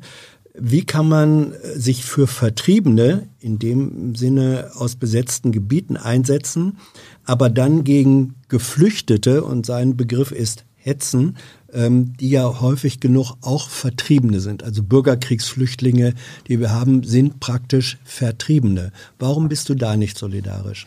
Also das Elend dieser Welt lässt sich nicht in Deutschland heilen, das muss man ja, wissen. Aber solidarisch könnte ja. man schon Ja, sein. man kann solidarisch sein, aber es sind ja weite Teile derer, die hierher kommen, sind Wirtschaftsflüchtlinge. Das wissen wir. Aus dem afrikanischen Bereich sind weite Teile Wirtschaftsflüchtlinge. Und äh, ich glaube, die Afrikapolitik äh, muss sich äh, mit der Thematik für die Zukunft äh, des ganzen europäischen Kontinents intensiv mal damit auseinandersetzen. Mhm. Selbst Europa, wenn man Gunnar Heinsohn hört, der sagt, äh, der sich mit der Migrationsforschung beschäftigt hat und den, mit dem, was sich tut, wenn man ihm wirklich aufmerksam zuhört, dann sagt er, an die 200 Millionen sitzen in Afrika auf gepackten Koffern Richtung Europa. Und zwar sagt er in Klammer, können Sie gleich dahinter setzen, Deutschland. Das ja. ist etwas, was weder Europa noch wir ja. in Deutschland, wir ja. können es nicht bewältigen. Ja, jetzt, wir, man äh, muss dann vor Ort sagen, sagen, ihr, ähm, es nützt nichts, äh, die Leute sind dann hier, aber sie, es ist schwer, sie zu integrieren, das muss man auch sagen. Sie verstehen die Sprache nicht, müssen die Sprache lernen, finden keinen Arbeitsplatz. Also wir sind in einer extrem schwierigen Lage, was auch diese Phase anbelangt. Aber diese Darstellung, ähm, sage ich jetzt auch aus eigener Erfahrung, stimmt nicht. Äh, ich war mehrfach in Jordanien, im Libanon, in ziemlich großen mhm. Flüchtlingslagern. Da sitzen Zehntausende von Menschen und zwar nicht auf den Koffern Richtung Europa. Mhm. Die würden nichts lieber tun, als in ihre Heimatregionen äh, zurückkehren. Mhm. Das wird ihnen verwehrt. Sie sind Vertriebene durch diktatorische und Kriegsverhältnisse. Ja. Das ist die Realität, wie man sie wahrnehmen kann ja. im, im äh, Mittleren Osten, im Nahen Osten und in Afrika. Warum wird dann trotzdem dieses, ich nenne es jetzt mal so, falsche Bild aufrechterhalten? Also, ähm, dass die Masse der Menschen lieber in, ich sag mal, in ihrem kulturnahen Raum bleiben ja. würde, wo sie die Sprache verstehen, Nicht wo sie, das. ja, wo sie auch die Lebensart verstehen und sich da auch heimisch fühlen. Ähm, da sage ich, äh, das kann ich gut nachvollziehen. Und man muss ja auch sehen, dass äh, die Migranten, die hierher kommen, die übers Wasser kommen. Ähm, tragischerweise verunglücken ja dabei viele, aber ich sage, ohne die Schlepper wäre das nicht möglich und es sind nicht die Ärmsten der Armen. Die haben viel, viel Geld dafür bezahlt und zwar Summen, die eine Familie allein gar nicht aufbringen kann. Das ja. heißt, die Ärmsten der Armen können sich diesen Weg überhaupt nicht leisten. Umso und, mehr sollte man doch mit denen solidarisch sein. Nein, weil äh, Nein? Man sollte deshalb nicht solidarisch sein. Es ist ein, eine Unterstützung des Schlepperwesens. Die Schlepper verdienen heutzutage mehr an, an, der, an dem Schleppen von Menschen äh, nach Europa als äh, Rauschgifthändler. Diese, ich nenne es jetzt mal Migrationstransportunternehmen, das hat angefangen. Das ist schön, habe ich noch nicht gehört. Ja, ist mir auch eben eingefallen. Ähm, ich behalte aber das Copyright.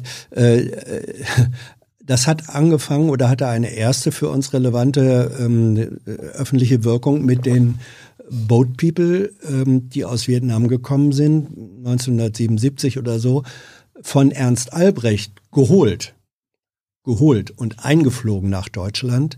Äh, das waren Vietnam-Flüchtlinge. Dieser Mechanismus, ich vermute mal, jeder in der CDU fand das damals gut vermutlich du auch. Warum war das damals richtig und ist es heute nicht mehr? Alexander Gauland hat persönlich für Frankfurt Vietnam-Flüchtlinge nach Frankfurt geholt. Ja, er hat mehr. sie und er hat sie ausgesucht nach Berufsgruppen und Familien so dass er gesagt hat, ich suche die aus. Er äh, ist nach vor Ort hingeflogen, suche die aus, von denen ich die, der Überzeugung bin, dass sie gute Integrationschancen haben. Aber das ist Brain Drain.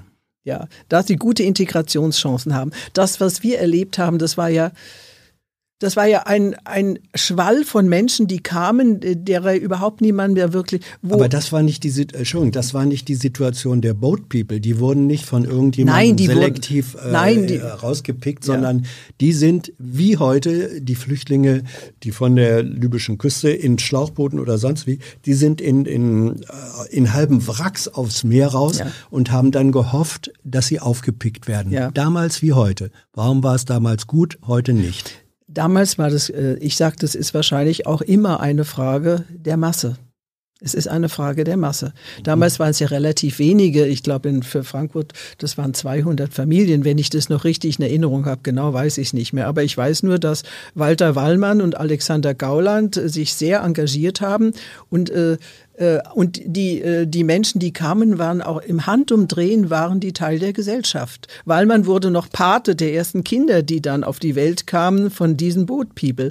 Das, also wenn man heute Alexander Gauland, die AfD, in die rechtsextreme und äh, ausländerfeindliche Ecke stellt, äh, dann stimmt das alles nicht. Aber wir leben in einer anderen Situation. Wir leben in einer Situation, in der erkennbar ist, dass Solidarität Not hat quantitative Grenzen? Es ist vermutlich so, weil, weil es nicht zu bewältigen ist, weil es den anderen Angst macht und weil es tatsächlich auch zu Verwerfungen Aber führt. Aber wie bewältigen das die Nachbarländer ähm, äh, von zum Beispiel Syrien, äh, wo zum Teil die Flüchtlingsanteile an der Realbevölkerung ein Drittel und mehr ausmachen. Ja. Die bewältigen das und wir kriegen diese Prozentzahlen im einstelligen Bereich nicht hin. Ja gut, es ist nicht im einstelligen Bereich, sondern oh ja. dieses Jahr allein sind schon wieder zwei Großstädte hinzugekommen nach Deutschland. Ja, das ist und, einstelliger Bereich. Ja, aber gut, äh, dann mhm. fehlen die Wohnungen. Ja, ja, und es kommt hinzu, äh, die Sprachkompetenz fehlt. Wenn die Flüchtlinge in ihrer in Mehr ihrem Heimatbereich sind, in ihrem Heimatbereich sind, dann ist die Sprachkompetenz da. Und äh, in Syrien Flüchtlinge, die noch in Syrien sind, äh, leben natürlich als innerstaatliche ja. Flüchtlinge. Sie sind inner, bleiben in ihrer ja. Region, sind innerstaatliche Flüchtlinge. Also ich glaube, es ist ein weltweites Problem, was uns noch wirklich intensiv beschäftigen muss. Man kann das nicht einfach ja. wegwischen. Eben, und man kann vielleicht auch nicht einfach sagen, Schluss reicht. Ähm, Lepus Lunaris, ja, Lepus Lunaris, was müssten eigentlich die Unionsparteien tun, damit du zu ihnen zurückkehrst? Ich glaube nicht, dass die Union sich wieder zu dem entwickeln wird, äh, was sie mal war. Äh, natürlich, die Union hat ja fast die Hälfte ihrer Mitglieder verloren. Und die Mitglieder, die sie verloren hat, sind überwiegend ja diejenigen, die mit dem Linksruck der CDU und der Unionspartei nicht einverstanden sind. Wirklich so ein Linksruck? Ja. Ernsthaft? Ernsthaft. Ernsthaft. Angela Merkel ist eine Linke? Ja. Hm. Macintosh fragt, wie stellst du dir äh, die Zukunft äh, und die Gesellschaft des Landes vor? Anders gefragt, was bessert sich denn durch dein Vorhaben, also jetzt auf die Stiftung bezogen? Ja, ob sich da wirklich was verbessert, das weiß ich nicht. Ich will mein Bestes tun und unsere Stiftung, wir machen das ja alle ehrenamtlich, wird auch ihr Bestes tun, dass wir äh, auf der einen Seite den Finger in Wunden legen, auf der anderen Seite sehen, dass wir das Bewusstsein schärfen für mhm für Argumente, für Daten, für Fakten auch. Also ähm, zu glauben, dass eine Stiftung wirklich die Welt umstürzen könnte oder das Bewusstsein ähm, dramatisch beeinflussen kann, ähm, so hochtrabend äh, will ich uns nicht machen. Mhm. Sergei fragt, ähm, Komplex Russland äh, versus äh, Ukraine, äh, Putin-Hitler-Vergleich, ist der legitim, ist der zulässig? Nein. Klares Nein. Nein. Was unterscheidet die beiden? Oder warum ist der Vergleich nicht zulässig? Ja gut, also äh, in Russland gibt es keine KZs in dem Sinne, die haben Straflager und so mhm. weiter. Äh, da werden die Menschen nicht massenhaft vernichtet, vergast und äh, und also der, ein Putin-Hitler-Vergleich ist völlig absurd. Mhm. Ähm, wie ist von Habula Dudala fragt, wie ist deine Meinung zu Kompakt ähm, und den Verschwörungstheorien, die dort publiziert werden? Ich bin kein Verschwörungstheoretiker und äh, betrachte mir natürlich auch manchmal mit Stirnrunzeln oder mit, äh, mit Nachdenklichkeit Aussagen, die gemacht werden. Was bringt Leute dazu? weiß ich nicht. Also manchmal kann man auch in die Köpfe der Menschen nicht hineinschauen mhm. und vor dem Hintergrund glaube ich, äh, also ich finde ja die Debatten spannend, äh, nur was mir wirklich auf die Nerven geht und äh, wo ich auch unwirsch werde, wenn ich das Gefühl habe, dass das wird nicht, wird nicht mehr fair mit Argumenten umgegangen. Ähm, Argument nochmal zu Hitler-Putin-Vergleich. Äh, wird jetzt gesagt, du habest im Jahr 2014 Putin mit Hitler und Stalin verglichen? Das weiß ich jetzt nicht mehr, muss ich sagen, aber ich kann mir es nicht vorstellen. Wenn es wahr wäre, würdest du sagen, Nein, falsch. also würde das wäre falsch. Ja. Auch mit Stalin kann man ihn nicht vergleichen. Ja. Was bei Putin sicherlich eine Antriebsfeder ist, das ist ähm, das Trauma, dass die Sowjetunion nicht mehr existiert, dass natürlich ein riesiger Machtblock in Einzelteile zerbröselt ist. Ähm, die Spätfolgen sehen wir heute noch. Die Ukraine-Frage ist noch eine Spätfolge dieses zerbrochenen sowjetischen Imperiums. Und das hat das Selbstwertgefühl der Russen sehr stark beeinträchtigt. Ja, aber ich glaube, dass es mhm. damit zusammenhängt. Aber die Ukraine ist auch, wie Timothy Snyder äh, geschrieben hat in Bloodlands, äh, sozusagen das Schlachtfeld, wo Hitler und Stalin gemeinsam für den Tod von insgesamt 30 Millionen ja. Menschen, Zivilbevölkerung ja. verantwortlich werden. Das ist vielleicht ein Trauma, was äh, einen noch mindestens. Also ich sage, da, da spielen verschiedene Faktoren eine Rolle, aber ich glaube, dass das äh, Selbstwertgefühl auf einmal von einer riesigen mhm. Sowjetunion jetzt auf Russland zurückgeworfen zu sein und die ganzen ein erheblicher Teil der Vasallen nicht mehr mit im Boot zu haben, das spielt für Putin eine Rolle und äh, das macht er jetzt wirklich fest an, an der Frage der Ukraine. Mhm. Ähm, Knanich, Knanich in welchen Belangen sind die, jetzt geht es um Leitkultur und so weiter, sind die Kulturen in Bayern und Schleswig-Holstein eigentlich gleich oder vergleichbar? Wie würdest du die in Anführungsstrichen deutsche Leitkultur definieren? Wie unterscheidet sie sich zu anderen Staaten? Also man muss natürlich, äh, so leicht ist es gar nicht zu umschreiben. Uns verbindet zunächst einmal ja die gemeinsame Sprache, ähm, wozu Luther auch beigetragen hat durch seine deutsche ja. Bibelübersetzung.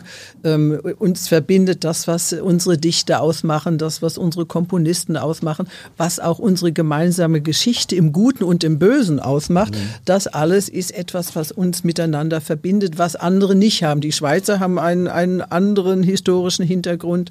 Äh, bei den Österreichern, da kann man schon nicht mehr so sicher sein. Ähm, waren ja mal Teile des Heiligen Römischen Reiches deutscher Nation. Mhm. Aber es, es sind die Dinge, die uns miteinander verbinden. Das verbindet die Schle also Brahms, sage ich, verbindet nicht nur Hamburg und Schleswig-Holstein am Ende, sondern auch die Bayern werden Brahms lieben. Ich sage, da gibt es vieles, was für uns gemeinsam vorhanden ist, auch wenn die Mentalitäten etwas unterschiedlich sind. Lieben Brahms auch. Du, äh, lieben Sie Brahms, ja. Ja. Ähm, das Netz vergisst ja nichts. Magst du da mal drauf gucken? Was ist das? Das ist für die, die es nicht sehen können, äh, ein Post oder Tweet oder was auch immer von Erika Steinbach. Ja. Und dann sehen wir Hitler, Putin und Stalin zusammen und äh, du setzt sie da in eine Reihe. Ja. Wenn das kein Fake ist, dann ist das von dir, ne? Das hat jemand ja ins Netz gestellt und ich habe es Ja. übernommen. Sag Ja. mal so, da war ich also schon, da, da war, wo also Putin sich da sehr Mhm. engagiert hat, aber ich muss sagen, ich würde ihn nicht in die Reihe der beiden stellen. Also Mhm. ernsthaft nicht. Also da hast du etwas übernommen, äh, was Ja, ja, zumindest also ist- heute nicht also, deine Meinung Nein, ich habe es nicht kreiert, ich habe es übernommen, weil, weil da gab es gerade akut gab's Dinge, die er, wo man sagt, rechtsstaatlich eigentlich nicht zu vertreten, aber trotzdem heißt das nicht unbedingt, dass, dass er jetzt Hitler wäre oder Stalin wäre. Aber wenn ich, wenn ich so etwas übernehme, mache ich es mir zu eigen. In Teilen schon. In Teilen, ja. Also sag mal so, manchmal denke Ja. ich, also um Gottes Manchmal Willen, wie kann er das machen? Wie kann er das machen? Wie kann er das machen? Sag mal so, es gibt spontane Assoziationen, spontane, wo man sagt, "Hör, Wel woran welchen gibt man dann warum nach? ja, ja, so ist es. Nicht? Das sagt ja auch was. Man. Ähm, äh, Lambros Konstantin Bukuras bezieht sich auf eine äh, Äußerung von dir zu Beginn des Gesprächs. Du bist nach Sizilien gereist, ähm, um dir das Erbe, das kulturelle Erbe auch des Kontinents anzuschauen, richtig? Dann weiter. Sizilien blühte unter dem Einfluss der muslimischen Kultur auf. Logische Konsequenz. Also gehört der Islam zum kulturellen Erbe Europas. Ja, das wurde dann durch die Normannen natürlich alles wieder eingestampft. Ja. Mhm. Aber erstmal stimmt es. Ja, dort war es ein Teil, ein Teil Ja. natürlich. Ich meine, auch die Normannen haben ja, Ja. dann die Dome, da, da, ja, vieles äh, auch so belassen, wie es gewesen ist. Ich meine, auch Spanien war ja über 800 Jahre lang äh, muslimisch, äh, in Teilen muslimisch äh, besetzt gewesen. Mm, Da. Also kann so- man ja heute noch, man kann das heute Ja. noch bewundern, die Bauten, äh, Ja. die es da gegeben hat. Aber der Islam hat sich äh, seitens des Islam seinerzeit in Spanien auch bis heute auch dramatisch irgendwie Aber du verändert. akzeptierst, dass, dass der Islam und seine kulturellen äh, Erzeugnisse sozusagen zum kulturellen Erbe Europas auch gehören. In, Teil, in, in, in kleinen Teilen Europas. Also man kann das so nicht auf ganz Europa beziehen, auf Deutschland schon gar nicht. Ähm, ich meine, die Schlachten der Türken vor Wien und so weiter und äh, die Abwehrkämpfe Europas gegen den Islam sind ja nun auch in Geschichtsbüchern und in Gemälden verewigt. also ist der Islam auch nicht so eindimensional? Der, der Islam hat sich, ähm, ich finde, er hat sich, äh, ich bin, ich bin kein Spezialist für Islam, aber er hat sich verschärft in seiner Radikalität. Ähm, Lesetipp, das neue Buch von Navid Kermani. Habe ich noch nicht gelesen.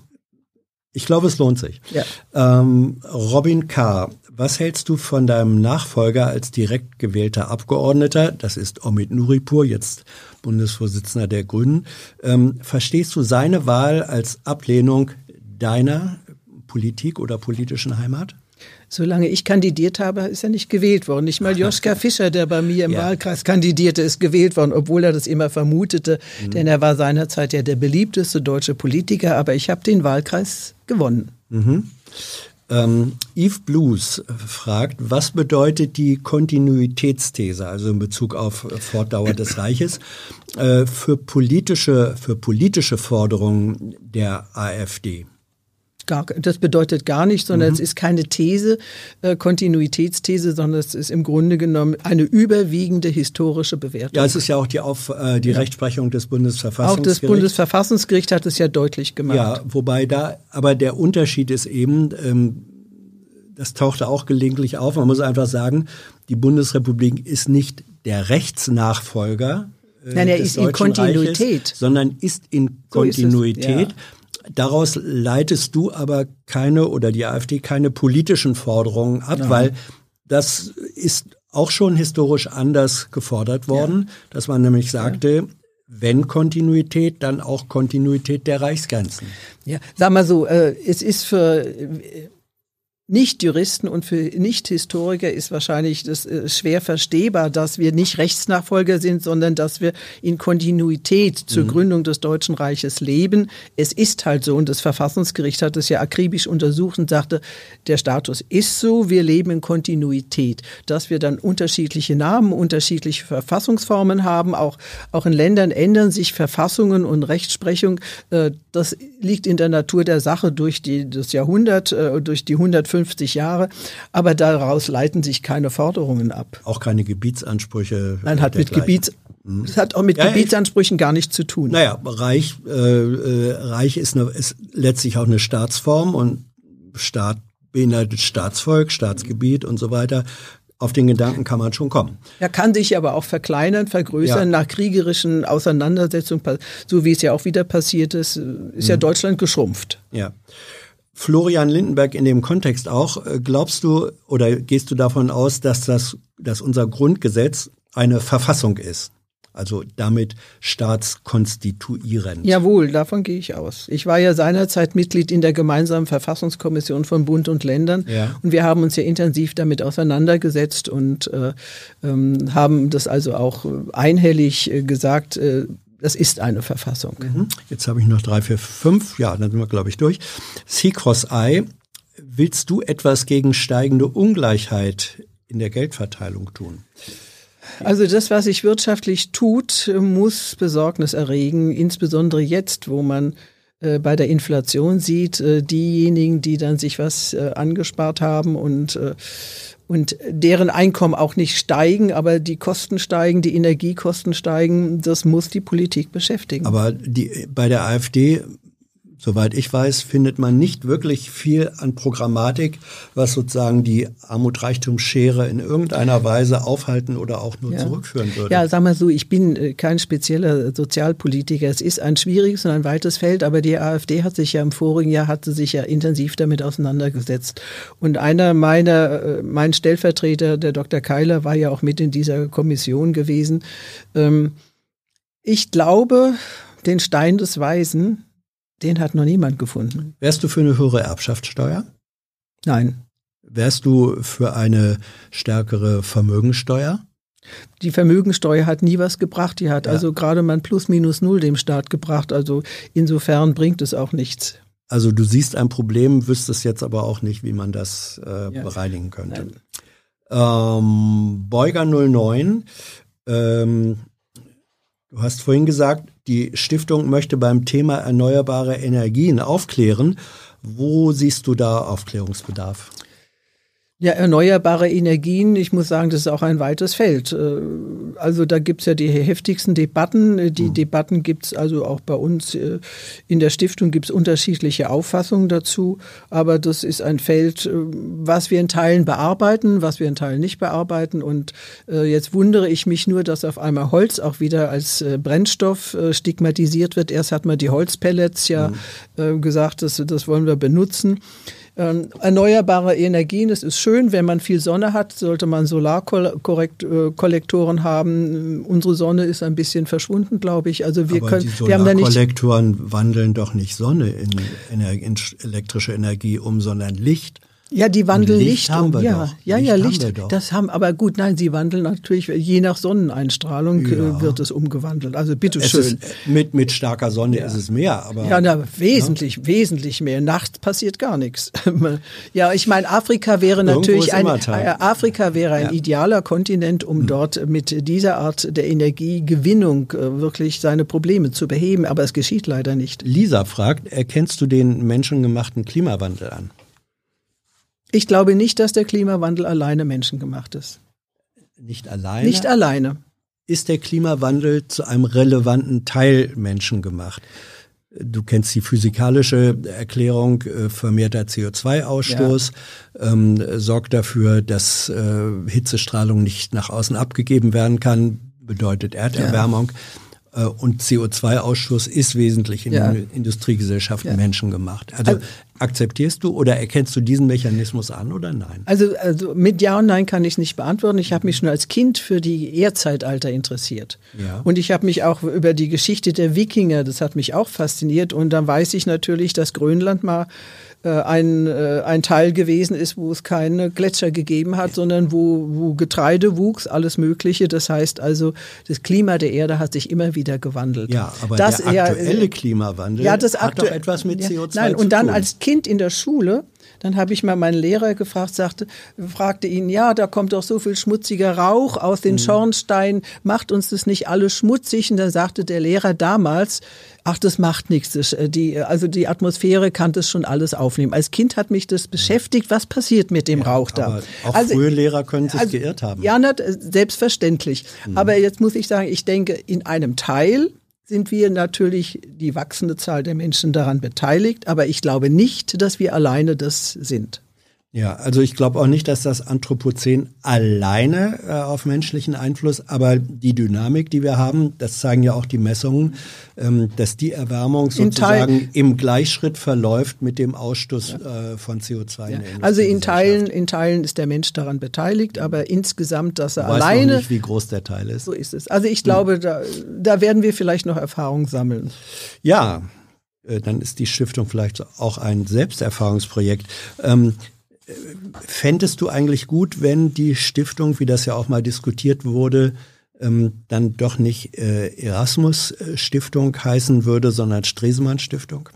Also ich stehe voll hinter dem Namen Erasmus-Stiftung, mhm. weil ich glaube, ähm, der Name ist überparteilich. Stresemann äh, war ein ähm, respektabler Politiker und wir haben uns ja auch verpflichtet für den Fall, dass die Stresemann Stiftung den Namen tragen darf. Sie darf es ja nicht, mhm. weil die Familie dagegen ist. Haben wir uns ja auch verpflichtet, wir übernehmen den Namen. Ich bin ganz dankbar, dass wir den Namen behalten können, äh, Desiderius Erasmus Stiftung, weil es ein großer Geist gewesen ist, äh, ein kluger Kopf, ähm, der auch Hass ausgehalten hat, ohne das mit Hass zu erwidern. Naja, die, äh, über die negativen Anteile seiner Philosophie habt ihr vorhin schon gesprochen. Da kann man das mit ohne Hass zu verteilen, dann mit Fragezeichen versehen, Klammer zu. Äh, Gigliomanie fragt nochmal, wie stehst du zu Regenbogenfamilien beziehungsweise zum Adoptionsrecht homosexueller Paare? Also ich glaube, es gibt so viele Paare, heterosexuelle Paare, die gerne ein Kind adoptieren würden. Es gibt nicht genügend Kinder, um diesen Paaren ein Kind zukommen zu lassen dass man im Interesse des Kindes vielleicht Kinder zunächst einmal an, an äh, heterosexuelle Paare geben Warum, sollte. Wer, wie, wie, kann man feststellen, dass das im Interesse des Kindes wäre? Na, dass, sag mal, Adoptivkinder, dass sie in, in einer Gemeinschaft aufwachsen. Heute ist es wahrscheinlich gar nicht mehr so brisant wie vor, vielleicht noch vor zehn ja, Jahren, äh, dass sie in einer Gemeinschaft aufwachsen, die die Gesellschaft nicht irgendwo stigmatisiert ist was bei dem anderen ja in Teilen, nicht bei mir, sondern ich mhm. habe viele homosexuelle Freunde, was bei, bei in Teilen der Gesellschaft ja nach wie vor. für die Ehe für alle gestimmt? Ich habe dagegen gestimmt. Aha. Ja, ich habe dagegen, weil ich sage, der Staat soll ähm, die staatliche Förderung von Familien, glaube ich, ist ohnehin überarbeitungsbedürftig. Mhm. Man sollte im der Hinblick, Familienbegriff auch. Äh, nein, die Familie ist ja eine gewachsene Einheit. Man sollte die finanzielle Förderung auf die Kinder legen. Äh, denn wir sehen ja, wir, wir haben nicht genug Kinder. Aufheben? Wir haben nicht genug Kinder im Lande und vor dem Hintergrund, also lieber Familiensplitting auf die Kinder bezogen als mhm. Ehegattensplitting. Das mhm. Ehegattensplitting könnte man von mir aus auch abschaffen. Äh, wenn es auf die Kinder bezogen ist. Es würde ja auch die Familien, wo äh, Ehegattensplitting zurzeit zum Zuge kommt, also wo die Frau zu Hause bleibt, weil sie die drei Kinder selber erziehen will, auch da würde dann das Familiensplitting natürlich zum Zuge kommen. Aber wenn, so wie ich zum Beispiel, ich habe ja leider keine Kinder, äh, da ist es eigentlich nicht gerechtfertigt. Mhm. Die beiden letzten Fragen. Alvin H., wie stehst du zur Cannabis-Legalisierung? Gar nicht. Ne? Ja. Nein, ich, man muss nicht noch zusätzlich Rauschmittel äh, legalisieren. Gibt schon genug? Gibt schon genug, ja. Ich bin äh, zwar keine Raucherin aber, und ich bin auch keine Trinkerin, aber es gibt genügend Rauschmittel. Warum lebst mit, du dann? Ja, äh, warum das lebe ich überhaupt? Ja. Ist, ach, weil es den Wald der, gibt und Spaziergänge ja. und ja. alles Schöne. Ähm, und die allerletzte Frage. Da dich ja Herr Höcke nicht so sehr äh, interessiert, äh, beschäftigt dich oder was hältst du von Landolf Ladig? Mit dem habe ich mich noch nicht beschäftigt. Mhm. Wäre eine Recherche wert. Ja, aber es okay. gibt wahrscheinlich schönere Dinge, mit denen man sich beschäftigen könnte. Woher weißt du denn, äh, dass das unschön wäre, wenn du dich noch nicht mit ihm beschäftigt hast? Weil ich mit dem Namen assoziativ erstmal nichts Gutes verbinde. Ah ja. So. Der Riecher ist nicht schlecht. Ja. ähm, Du wirst vielleicht überrasch, überrascht sein, wenn du, wenn du ihn ja, aber äh, googelst. Man muss aber seine Zeit nicht mit manchen Dingen verplempern, wenn man andere schönere und interessante Also in dem Dinge Fall, hat. ich glaube, es äh, Lohnt. Für, für ein neues A- äh, AfD-Mitglied lohnt die Beschäftigung mit Landolf Ladig. Ja. Mach mal. Also äh, Ja. Es gibt ja interessante Bücher auch, die man lesen kann. Der Tag hat Ja. aber nur 24 Stunden. Ich glaube, Landolf Ladig ist auch ein Autor, ein Ja, Autorenname. ja. Also So lohnt sich es. auch, was der geschrieben Also hat. Mhm. zurzeit beschäftige ich mich mit von Dochnany und seinem. Buch, Besuch, äh, Buch über die Nation, finde ich sehr interessant. Ich weiß nicht, ob er demnächst aus der SPD ausgeschlossen wird, weil er das Buch geschrieben hat, äh, weil er den Wert der Nation so hervorhebt und das Interesse der Nation. Also muss man mal schauen. Ja. Erika, danke schön. Danke auch. Danke für euer Interesse, eure Fragen, eure Unterstützung, ohne, wie ihr wisst, es dieses Format nicht geben würde. Tschüss.